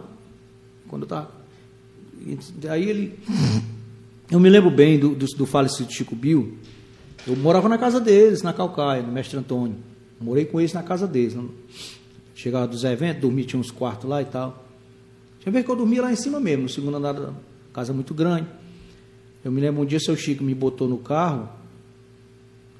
E a gente dar umas voltas, parece que ele estava meio com a cabeça pesada pela saída da filha dele. Ele disse: Tony, rapaz, você acha que minha banda vai vai despencar com a saída da minha filha? Falei, seu Chico, a, a Nildinha ela é a imagem da banda. Realmente ela é a imagem da banda. Mas uma banda, o que faz uma banda são as músicas. Você tendo um repertório bom, você gravando música boa, a banda não cai não. Nildinha é. realmente ela é a imagem da banda e tal. Mas se eu, se eu conseguir uma cantora à altura e com música boa, acaba que com o tempo o pessoal vai esquecendo. E foi o que aconteceu. Pouco tempo depois da saída da Nildinha, o Rogério chegou para mim no Clube do Vaqueiro, Fortaleza. Tony, hoje vai vir a cantora fazer um teste aí. Eu quero que você dê uma sacada nela junto comigo. Eu, beleza, Rogério, beleza.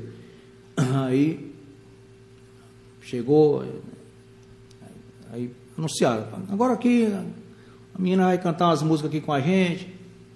Aí a menina cantou lá essas músicas, cantou lá essas músicas e arrebentou. Aí ele me perguntou, e aí, Tony? Falei, Rogério, é uma das melhores cantoras que eu já ouvi cantar. Essa menina vinha, ainda não tinha passado por banda grande, ela era do uhum. interior ali de cima da serra, ali, Baturité, Aracoiaba, daquela região ali. Aí veio, falei, Rogério, é uma das melhores cantoras que eu já vi cantar. No, depender do meu, do meu parecer, do meu parecer, aí ela é praticamente é insubstituível. Porque, pufa, a cantora entrou na, no real. Cara, eu não sei porquê, eu não vou citar o nome dessas duas cantoras, não. Mais conhecida nacionalmente de sucesso, é uma das né? Melhores. Hoje, é um, Hoje ela, segue carreira solo. Carreira solo. Eu não vou citar certo. o nome delas duas. Mas não sei porquê. Teve uma dessas cantoras que ela sempre se aproximava de mim e tal. No ônibus e tal, conversava, pá, pá. Eu na minha, naquela época, meio ligado muito, era em música e tal, uhum. sempre com a cabeça meio Sempre com Pensando numa próxima canção frases, e tal, algumas frases. frases flutuando é. no juiz, uma melodia, uma coisa. Eu sei que, pô, foi, não sei o que foi que houve, essa, essa cantora se afastou de mim. Quando essa outra cantora entrou, ela já entrou sem me dar nem um bom dia, nem uma boa tarde. Acho que e nem imaginar que foi eu que, que dei a nota 10 para ela. Nenhuma das duas me dava bom dia nem boa tarde. E como eu estou falando, eu era rebelde demais. Um dia eu estava no, no, camarim, no Piauí, hum. no camarim. Eu estava assim parado na porta do camarim, uma das, dessas criaturas passou e me empurrou. Deu um empurrão mesmo assim. E? Aí eu falei, rapaz, ainda, ainda pensei, ainda contei até 10, pensei. Eu falei, não, não vou deixar barato não. justificativa para isso, né? era coisa ruim, eu era zangar demais, era pavio curto. E também eu falei, nunca fiz nada com esse pessoal. É, eu não... nunca fui de falar de ninguém. Eu não, mal, eu não falo. Fazer seu trabalho e, pronto. Eu fui, nunca falei de nenhuma, nem nada e tal. Aí falei, pá, eu vou ali. Aí subi dentro do ônibus. Aí que nem diz Luiz Gonzaga, eu disse, do fim. Disse para uma, depois parti para outra. E você, dona Maria?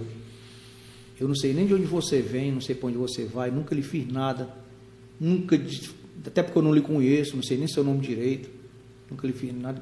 Pá, pá, pá, Aí seu Chico subiu, Tony, rapaz, se acalma, o que está havendo e tal. Disse, expliquei para ele, não, que o pessoal fica, não sei o que está acontecendo com esse pessoal, não sei se é porque querem que eu saia da banda, não sei o que. Eu sei que dessa confusão saí. Falei, não, não vou ficar não. Saí. E já saí com a, com a banda estourada hum. de novo, porque foi quando eu fiz Tarde demais e a paz do seu sorriso, que é a paz do seu sorriso é meu vício e me traz tarde demais. É, tarde demais quando você partiu. Saiu, o real ficou estourado. Aí fiquei de bobeira. Aí entrei numa banda pequena lá, de sócio. De sócio, beijo na boca. Essa banda também certo. andou estourando, estourando, estoura, estourando, estoura, mas era muito dono. Não vou contar muito a história dessa banda porque não vai mas era muito dono e muita confusão, muita arenga. Eu falei, ah, aí eu sei que eles mesmos resolveram acabar com a banda, mas a banda andou estourando. É, não, chegou a, você ainda, nessa sociedade ali, ainda ficou quanto tempo região, aproximado? Um né? ano aí, mais ou menos, na sociedade um né? dessa banda. Eu era sócio, um dos sócios. Certo. Eu sei que a gente andou estourando, estourando, estoura, na região do, da, do Beberibe, para cima da Serra de Baturité, a banda já estava comandando. A, tava, a banda já estava perturbando. Aí comecei a andar nos forró e tal. Aí um dia encontrei outra parte interessante para tu ver como, é, como as coisas são para acontecer. Aí um dia encontrei com o Lano, tal, a Lagosta estava tocando. Lagosta nessa época estava tocando mais ali, na região de Fortaleza, região metropolitana e tal. Aí encontrei com o Lano e disse, Lano, cara, nós somos amigos não brigou, não, se estapeou, não tem nada um contra o outro. Eu saí da banda. Saiu numa boa, né? Não deixou a banda é, no estouro, né? É. E não, nunca teve problema entre nós. Cara, não foi o seguinte. É, movimento ao bigode de novo, mas a banda tem uma estrutura boa. A banda tem o principal, que é o nome. Sim. Eu com duas músicas boas aí, mas a Rocha lá gostei de novo. Ele me chama de calango. Porque na época que eu entrei no Lagosto eu era muito magro. Ele, calanguinho, rapaz. Eu estou meio assim sem dinheiro e tal. Aqui eu, eu, falo porque são meus amigos particulares, não tem problema de eu, de eu citar nome, né? Aí estou meio sem dinheiro e tal. Eu falei, Lano, mas tu tem um carro caro, aí um carro que vale 60, 70 mil. Naquela época, né? Vende esse, era um trolley. Tu não faz rali, tu não é pescador. Troca esse carro num carro, Investe, um Corolla. No Corolla, no, naquela Honda Civic também estava na moda e tal. Tava não, hoje, hoje estão ainda. São os carros de top, né? Top de linha. Então troca no Honda Civic, troca no Corolla, num, num, Golf. Sei que, puf, ele trocou num Golf. Voltei para. É, ele falou, Tony, mas aí, cara, como é que eu vou te pagar? Eu falei, você não me paga nada, você me paga o que der. Aí, puf, aí voltei para a banda, ele vendeu, trocou o carro, pegou lá uma ponta, aí eu fiz as duas músicas que é louca de saudade. Nada no mundo substitui você, louca de saudade, vai. E nunca vou desistir de você. Que é, nunca vou desistir de você. É, é. Tá pensando que é fácil te esquecer, fica no meu lugar e você. É a cara da lagosta, é, essas canções. Aí, bicho, eu peguei. Começa a mandar, 24 horas juntos os dois. Puf, um lado, outro. Aí eu fui na rádio, que era a rádio do cara lá que ainda, na época ele ainda estava forte. Né? Aí fui lá, falei com ele, ele disse, ah, agora vai dar certo. Seu o Assir Monteiro, agora vai dar certo. Vamos dar um gás na banda de novo, puf. Aí mandou lá. Só que eu mala, eu pensei, rapaz, é o hum. seguinte, ele manda os caras tocar, mas os caras não tocam com gosto. Porque tem que ter um negocinho por trás. Aí, Lano, tem que ter um negocinho por trás, mas pessoal aí, operador. O operador é quem diz assim, essa música aqui que vai tocar agora. Operador de áudio. O locutor. Ele diz, rapaz, essa música aqui é a melhor do mundo, mesmo que ela não seja. Então, tem que falar, né? Tem que jogar aí, tem que gravar, tem que dizer pro povão. dois caras para conversa. Chamamos é. dois caras para conversa. E rapaz, sei que começaram a tocar essa música com gosto de gás, com gosto de gás. E um desses camaradas era do Piauí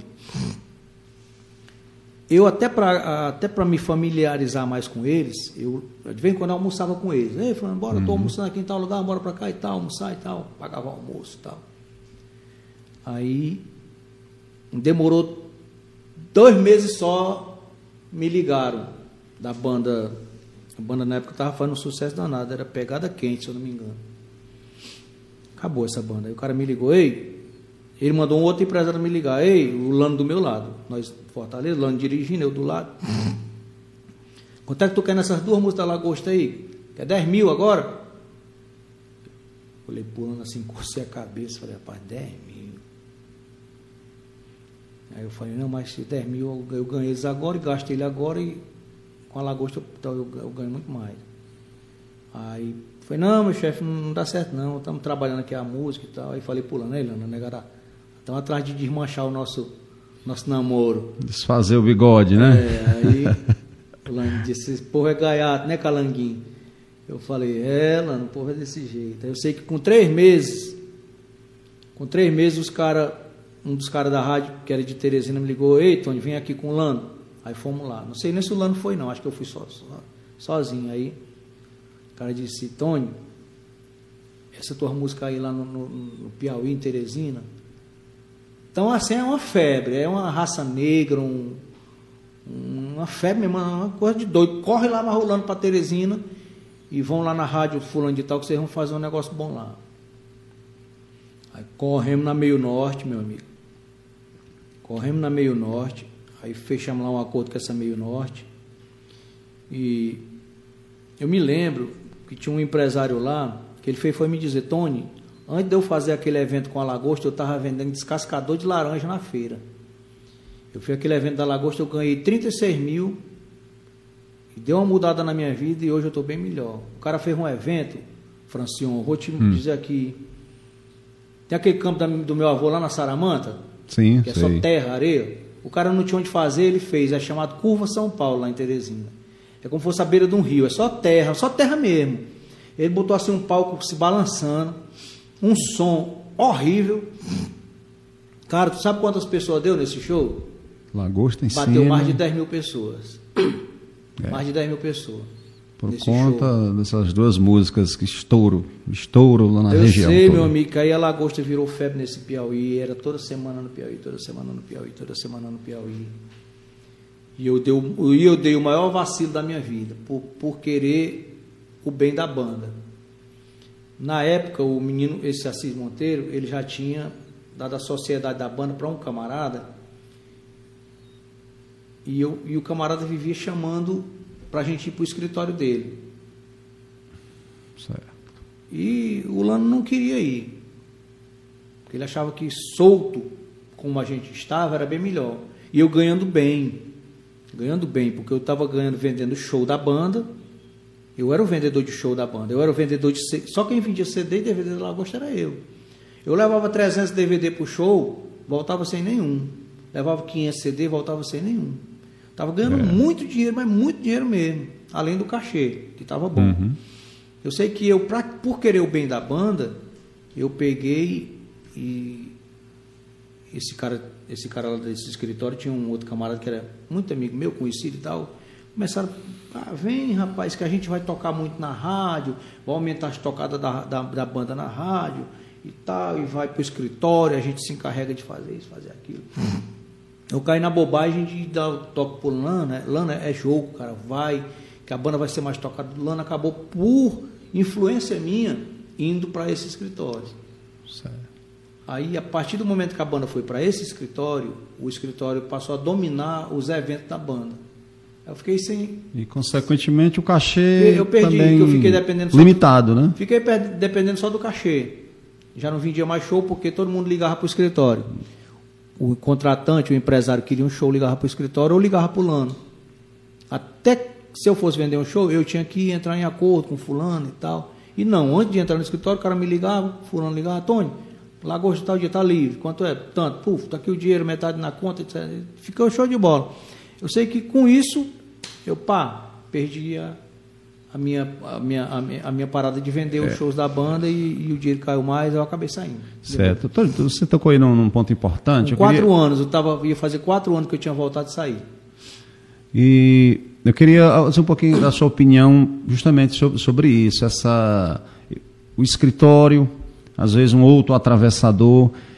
até a parte final, né? Quando chega lá, como você falou, isso é bom para as bandas, para o artista em si. Quem mais se beneficia com tudo isso, Tony? Essa, com... Essas várias interferências até o show em si para o grande público, Tony. Bom, Francino, respondendo a sua pergunta sobre o, o, os artistas e as gravadoras, é o seguinte. Quando o artista é do interesse da gravadora, é bom para o artista. Mas o que acontece às vezes é o seguinte: quando a, a, o, o, fulano de tal está fazendo sucesso aqui, nível nacional, artista de nome, renome, e ele está perdendo espaço aqui no Nordeste, para a banda forró, fulana de tal, o que, que a gravadora grande faz? Gravadora de nome, gravadora às vezes até internacional. Ela pega aqui a banda de forró, que está comendo ali 10% do mercado de venda de CD, na época, por exemplo, tá comendo 10%, ela pega e puff, traz para a gravadora. Mas por que, que ela traz para a gravadora? Para segurar ela um pouco, para abafar. Para abafar Botar para trás um pouco. Vamos Abafou, vender, como, vamos como vender a nível nacional. com várias bandas. Aconteceu com várias bandas de nome. Banda fulano de tal da, da Paraíba era um, um, um, o auge. Levaram para a gravadora, puf, acabou-se. Até porque, a partir do momento que leva para a gravadora, quem fica escolhendo as músicas é a gravadora. A gravadora, a gravadora que dá a palavra final. E às vezes o dono, ele é melhor de repertório do que os caras da gravadora. Os caras da gravadora entendem de sertanejo, de rock, de pop. De forró quem entende é o forrozeiro. Então acontece muito isso, já aconteceu muito isso no mercado. O que, que acontece? Eles já, já abafaram muita banda de nome aí. Que poderia ter rodado mais, ter acontecido mais e não aconteceu. Vou dar um exemplo. Tem uma, uma, uma, produtora no Ceará que ela tinha três bandas de. três artistas de nome. Ou eram quatro. Mas eles só se dedicavam a um. É. Eles mesmos diziam para os outros três: nenhum desses três aqui pode passar o fulano de tal. Porque aqui é o fulano de tal. Então o que, é que acontece? Música boa, bum, ia para o fulano de tal. O que as rebarbazinhas ficava para os outros. E o, eu complementando aí a sua a sua fala, eu fui um show de uma empresa grande, acredito que seja essa que você está falando aqui no estado. E a atração principal estava lá para em seguida entrar para o grande momento, lotado. Uhum. E a banda boa, excelente, mas fazendo parte do grupo, antecedeu esse, essa atração principal e Fizeram uma sacanagem com, com aquilo, Tony, infelizmente. Iluminação zero, o cara cantou pouquinho, é, uma escuridão total. Eu achei um tremendo desrespeito com, com, aquele, com aquele artista.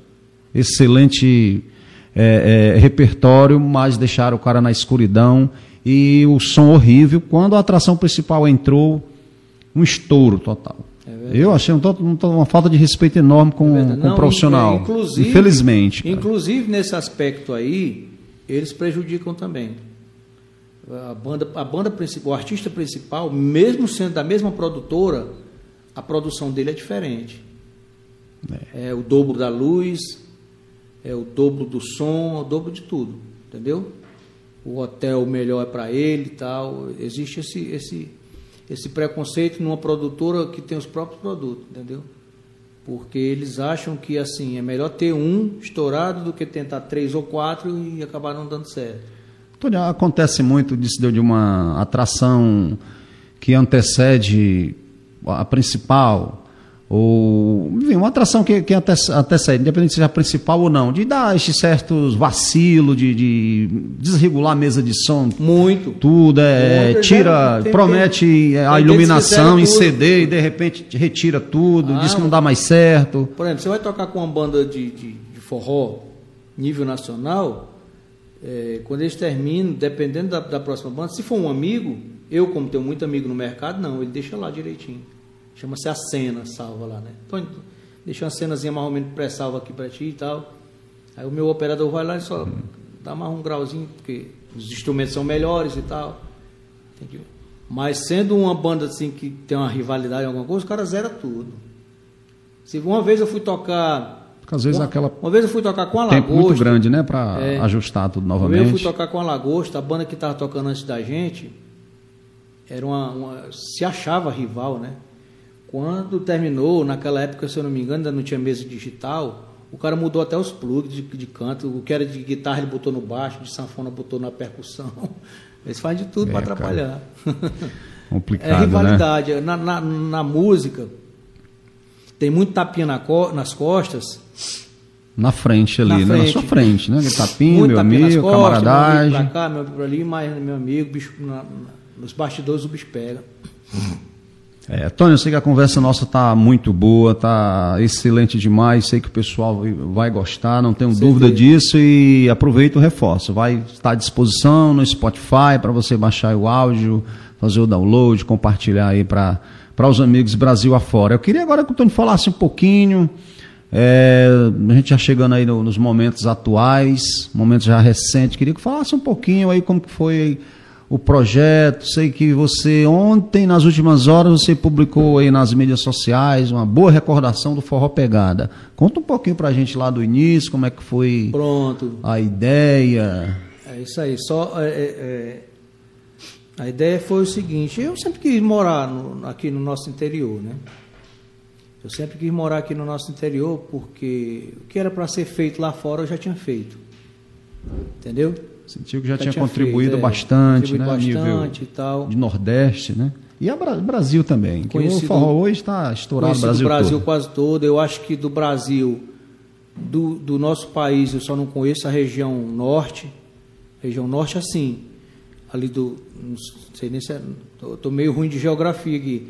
Deixa eu me ver. Eu só não conheço ali o Acre, o Amazonas, o Macapá, Amapá, aquele lado. Até Rondônia, Roraima, Mato Grosso eu já fui. Então conheço o Brasil quase todo. Então falei, vou me aquietar. Vou montar uma banda. Inclusive foi com o meu compadre Cabeça, né? A gente montou a banda. E vamos para cima. E deu certo. A banda deu, foi dando certo, foi dando certo. Só que todo um dia nem tudo é para sempre, né? Nem tudo é para sempre. E hoje eu tô carreira solo. Certo, mas antes de você falar aqui na, nas carreiras solo, né? é, dessa passagem aí, durou quantos anos mesmo do Pegada? Mais Sete de anos. É um tempo Sete considerável, anos. né? E continuo, eu ainda uso o nome da banda, só que eu uso mais o meu. Porque hoje eu tenho a Bahia, Então, isso que eu, que eu ia perguntar agora. Fizeram uma turnê boa aí na, na Bahia, fiquei Já sabendo foram que vocês andaram perdido um bom tempo. Como que foi? Foi. Fala rapidinho aí como foi um- uma Foi dessas no- aventuras foi aí do no- Pegada. no- acho que foi no primeiro ano que a gente foi. No primeiro ano, a gente foi, fizemos quatro shows só.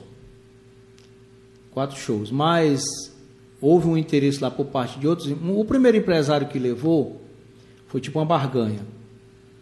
Deram cabeça e tal, meu compadre cabeça que tá de sócio aí, fez uma barganha com o cara. Você bota o pegada no- na Bahia eu boto sua banda aqui no carnaval e tal, foi uma barganha. Mas parece que o cara não se Certo. interessou muito. Foi só pela barganha mesmo. Quando foi no outro ano, eu esperei o cara entrar em contato comigo, o cara nunca entrou em contato comigo. Para ir para Bahia de novo. Só que um pessoal lá viu e gostou muito.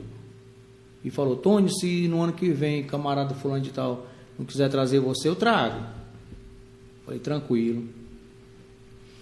Aí eu esperei o cara entrar em contato para não fazer coisa, não fazer feio, né, e tal. O cara nunca entrou.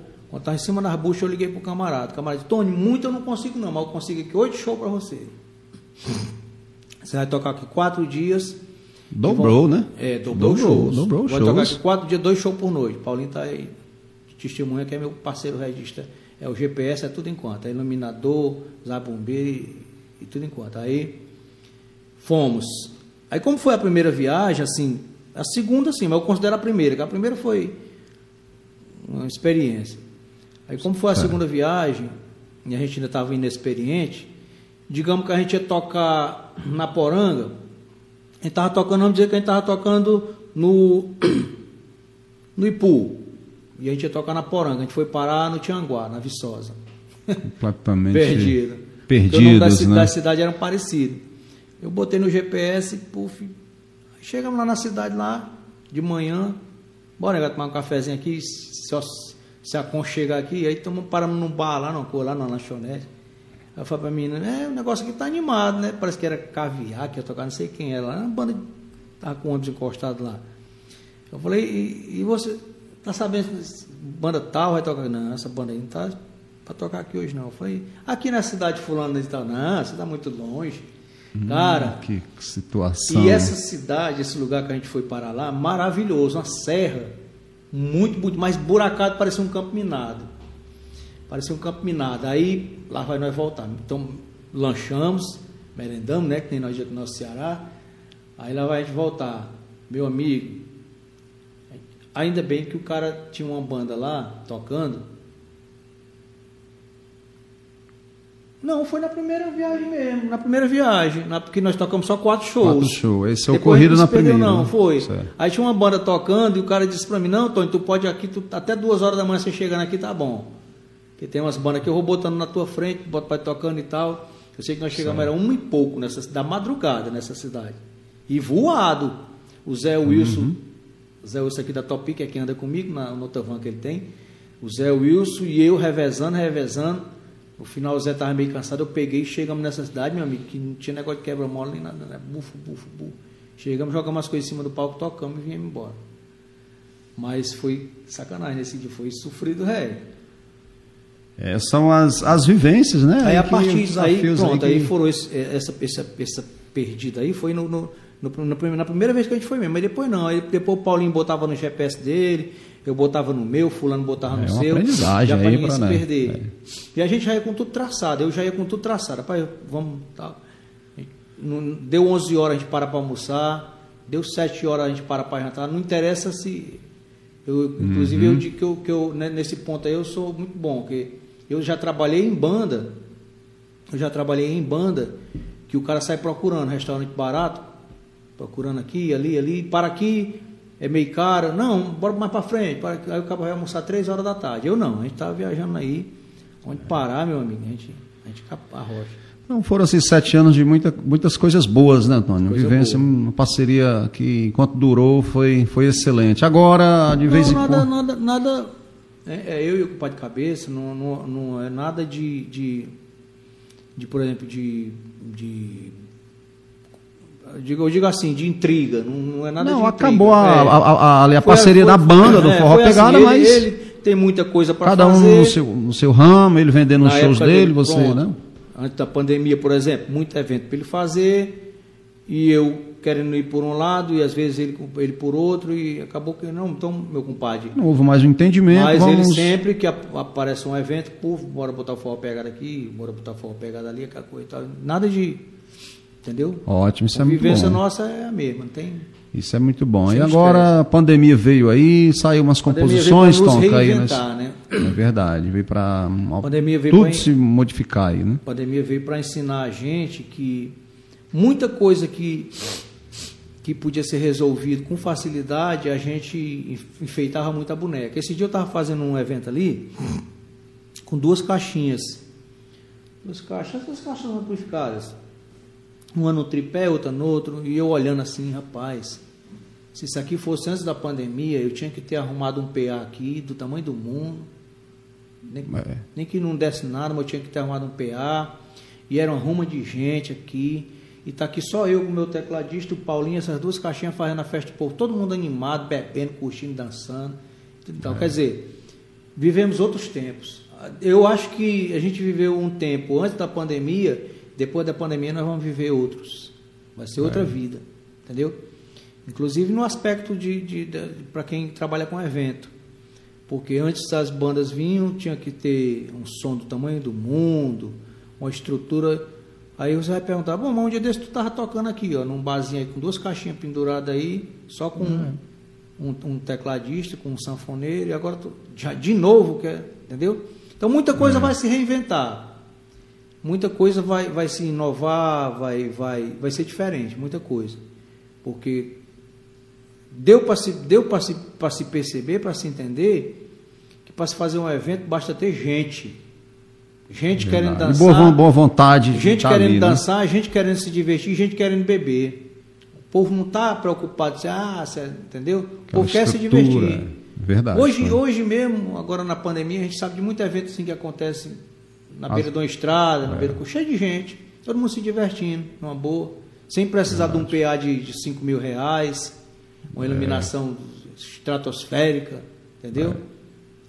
Então, a, pandemia veio servir para isso. Quando saiu umas composições Muita, aí nessa, nesse nova. período, muito tempo Muita em casa, nova. então. O que acontece é o seguinte: existem umas páginas, esse dia até eu falei para um pessoal, eu, eu fiz um comentário lá numa página, ah, que o, o, o, o pessoal estava comentando que o forró das antigas quer viver só das antigas.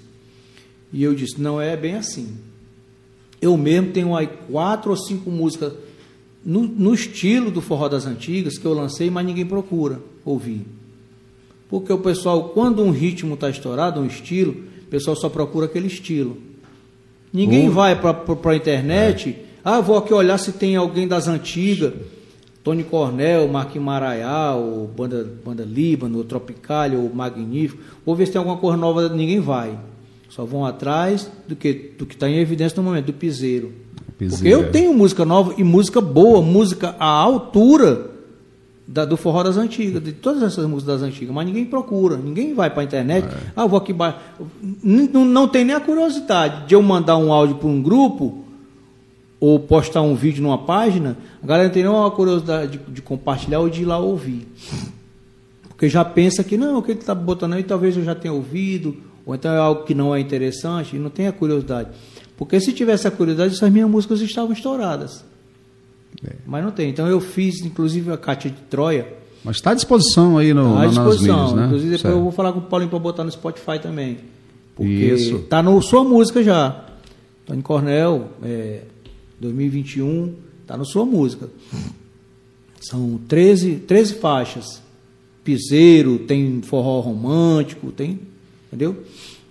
13 Pra todos os gostos lá, né, Tony? Todos os É ritmos, só né? procurar no sua música, Tony Cornel, e arrochar e baixar. Aí tá no sua música, tá, tem no YouTube, no meu, né? No meu, no meu canal oficial, Tony Cornel Oficial. Tem no YouTube, tem no, no sua música e vou, vou falar com o Paulinho para nós botar no Spotify. Muito bom. Tony, a gente está chegando aí à reta final aqui do nosso, nosso bate-papo. E vem aí, e tem, e tem uma, uma cantora de nível nacional que já gravou uma música minha, falta só lançar. Música das melhores que tem. Inclusive é uma regravação aí. Ela pegou, ouviu a música, gostou. Tony, vou gravar essa tua música. Eu acho que eu cheguei já a ver um pouco desse áudio que você. Você compartilhou esse, esse áudio Foi, nas foi, redes foi, sociais? exatamente, só um trechinho. Foi, né? Um trechinho, né? um trechinho. Pronto, um trechinho. Porque eles me pediram, Tony, não lança antes, não, deixa nós. Porque tão, estavam na dúvida se lançava com canto total, que parece que ela foi um feat. Que agora tem esse negócio, tem esses nomes em inglês aí que o pessoal. Uhum. É. É, tem- um feat, white, heavy, não sei o que e tal. Muitas outras coisas por aí, É, né? Podcast. Então a previsão de vir logo logo, né? Essa, essa canção. Ah, Eu acho, inclusive, que eu acho que essa, até essa semana sai.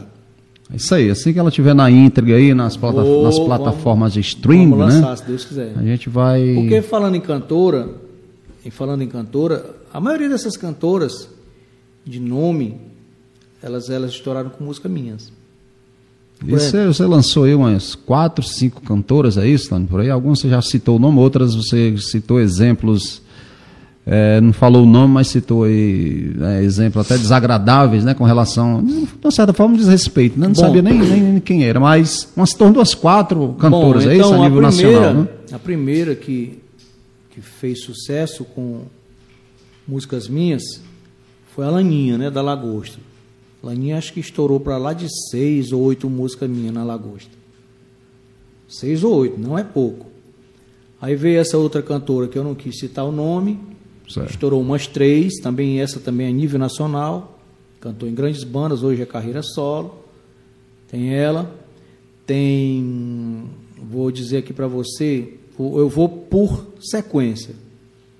No real, depois dessa cantora que eu falei, veio acho que foi, deixa me ver. Acho que foi a Samira. Que a Samira estourou com música minha também. Samira estourou com Pega Fogo Cabaré. Inclusive é uma música que eu fugi da minha praia, né? Que é hoje vai pegar fogo lá no cabaré. Se eu pego esse safado agarrado contra a mulher. Que foi uma música que estourou num carnaval, virou fenômeno. Ainda hoje ela toca no- nas gravações de carnaval, da- dos elétricos. Então a Samira estourou com essa música. Então, quando eu estava fora do Real, uma das bandas que eu passei foi uma banda que eu montei com um colega meu, que hoje ele é dono de, de uma rede de, de, de loja de celulares em Fortaleza que é chamada Sintonia. Hoje, inclusive, ele está no, no ramo de, de, de, de engenharia que ele constrói mansões lá em Fortaleza. Ele entrega mansões prontas. Você quer uma mansãozinha Certo. de um milhão, um milhão e meio, ele puf, vai lá e entrega pronto. No Eusébio, no tal. Ele hoje está nessa praia. Então ele montou uma banda comigo uma época. E quem nós, nós, nós pegamos para cantor foi a Manu. Manu, que hoje está no Real.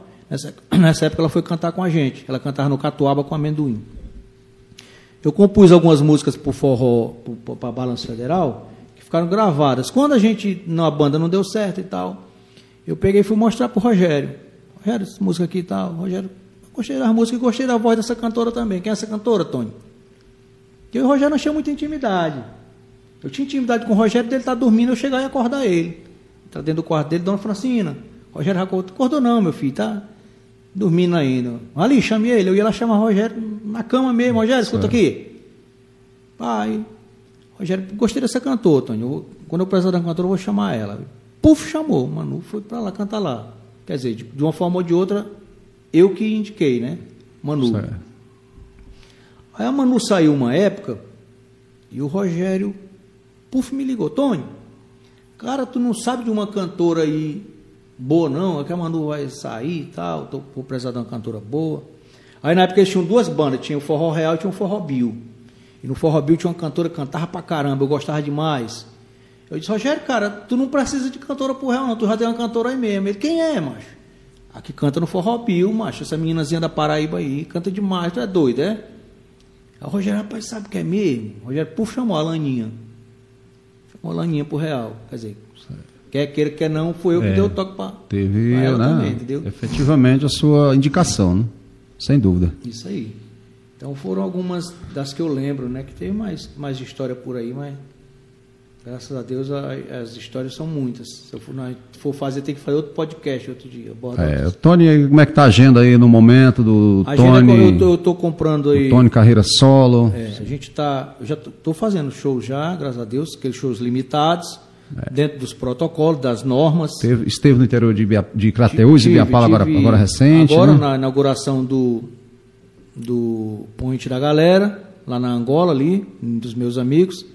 Agradecer a eles por ter me levado lá para fazer a inauguração do Ponte da Galera. Tive na churrascaria da Eliene, na minha amiga também, que deu muito legal. Nossos amigos lá todos reunidos, você estava lá. Prazer imenso ter sua presença lá. Aí tive lá na Ibiapaba, que foi um show também maravilhoso. Muito bom, bom para quem contratou, bom para mim. Tinha até um paredão lá na, na praça, lá, uma coisa lá, então, mas não atrapalhou não. Foi, graças a Deus, foi muito bom. E vou estar dia 9. Não chega No- mais. 9 Você de tá outubro, convidado. né? Dia 9 de outubro vou estar no Chega Mais. E tô já preparando um evento com uma banda de nome, que eles vão vir para fazer uma participação comigo.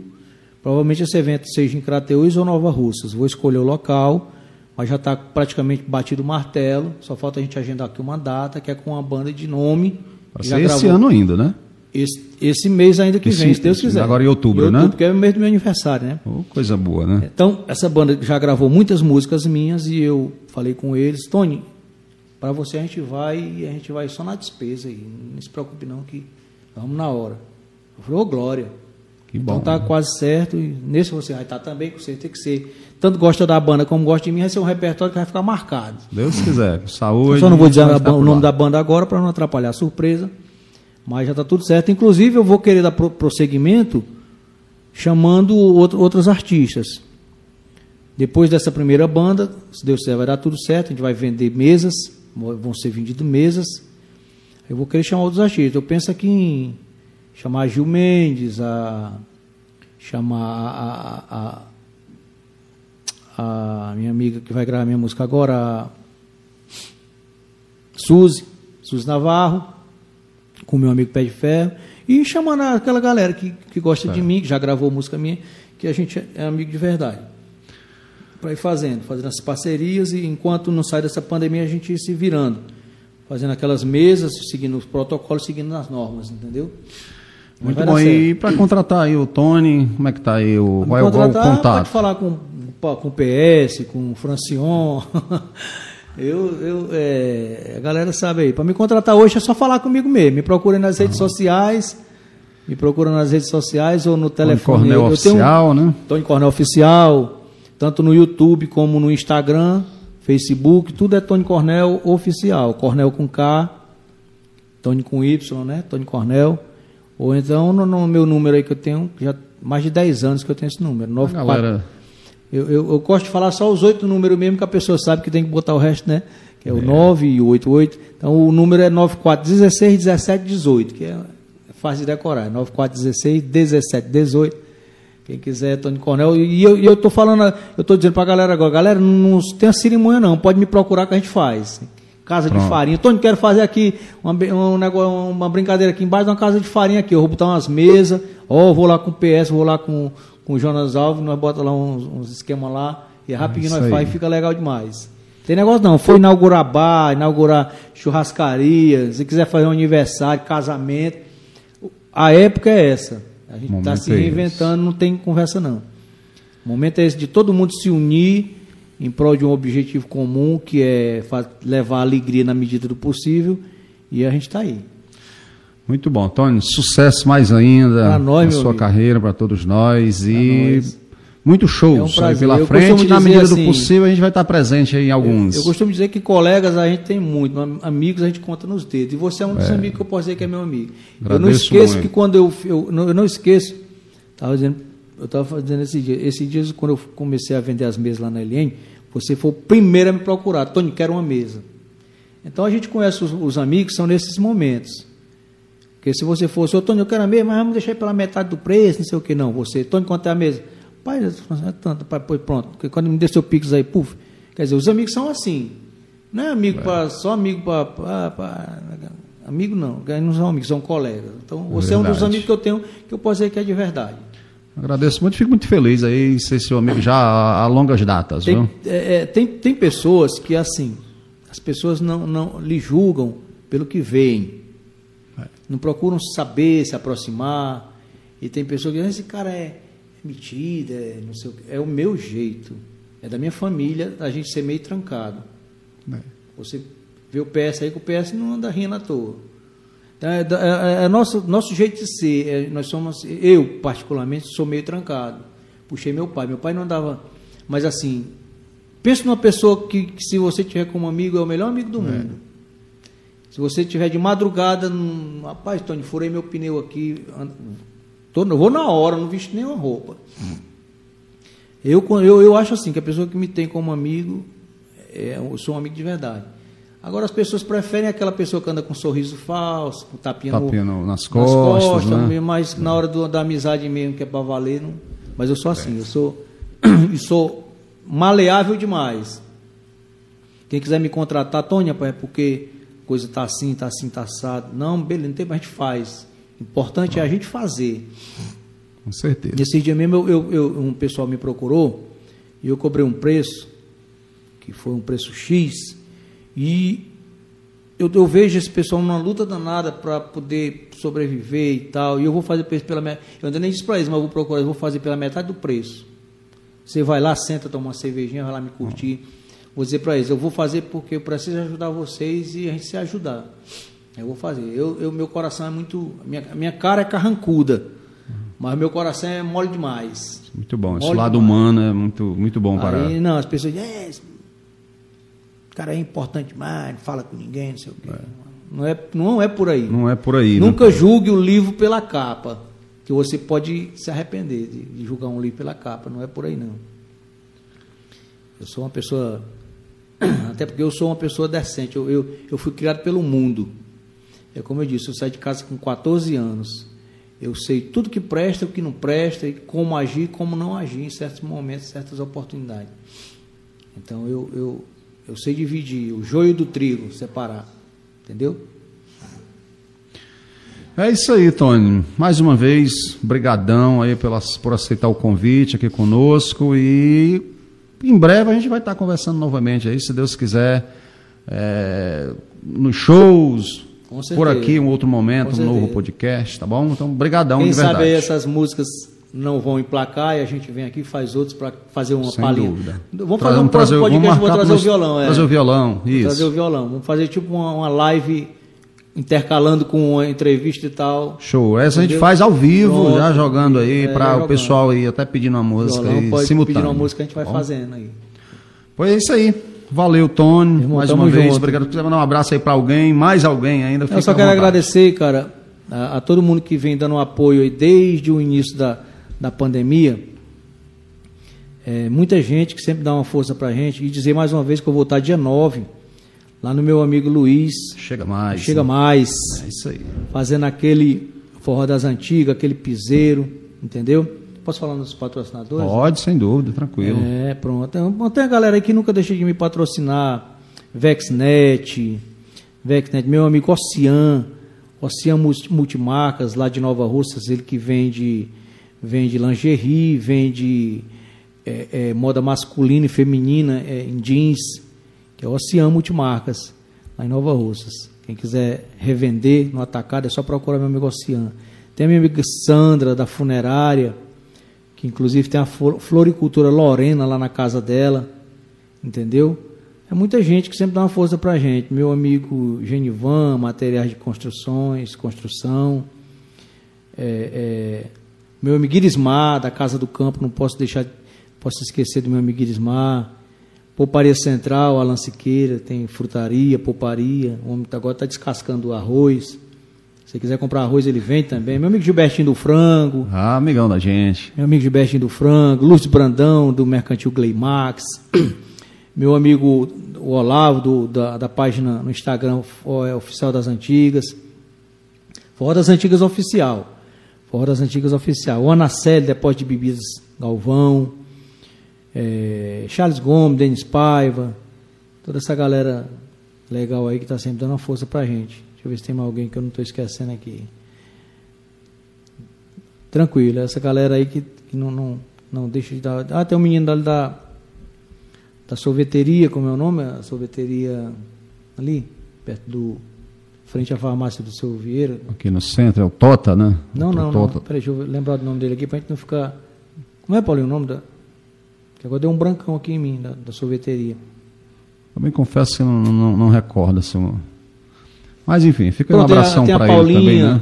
Paulinha ali da. Entendeu?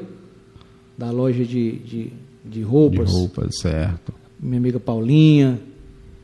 Enfim, é isso aí. Agradecer essa galera toda aí. E a gente tá junto aí nessa luta. Minha amiga, minha amiga Lana Gama, que com certeza vai estar assistindo aí.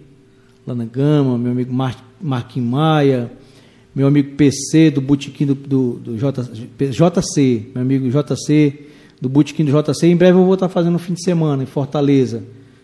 Meu amigo Francisco do Cosmos. Francisco do Cosmos, que em breve eu vou estar lá no Cosmos também.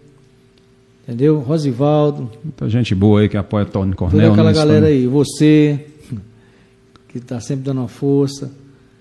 E estou peleando para achar o número do menino aqui do, do da sorveteria.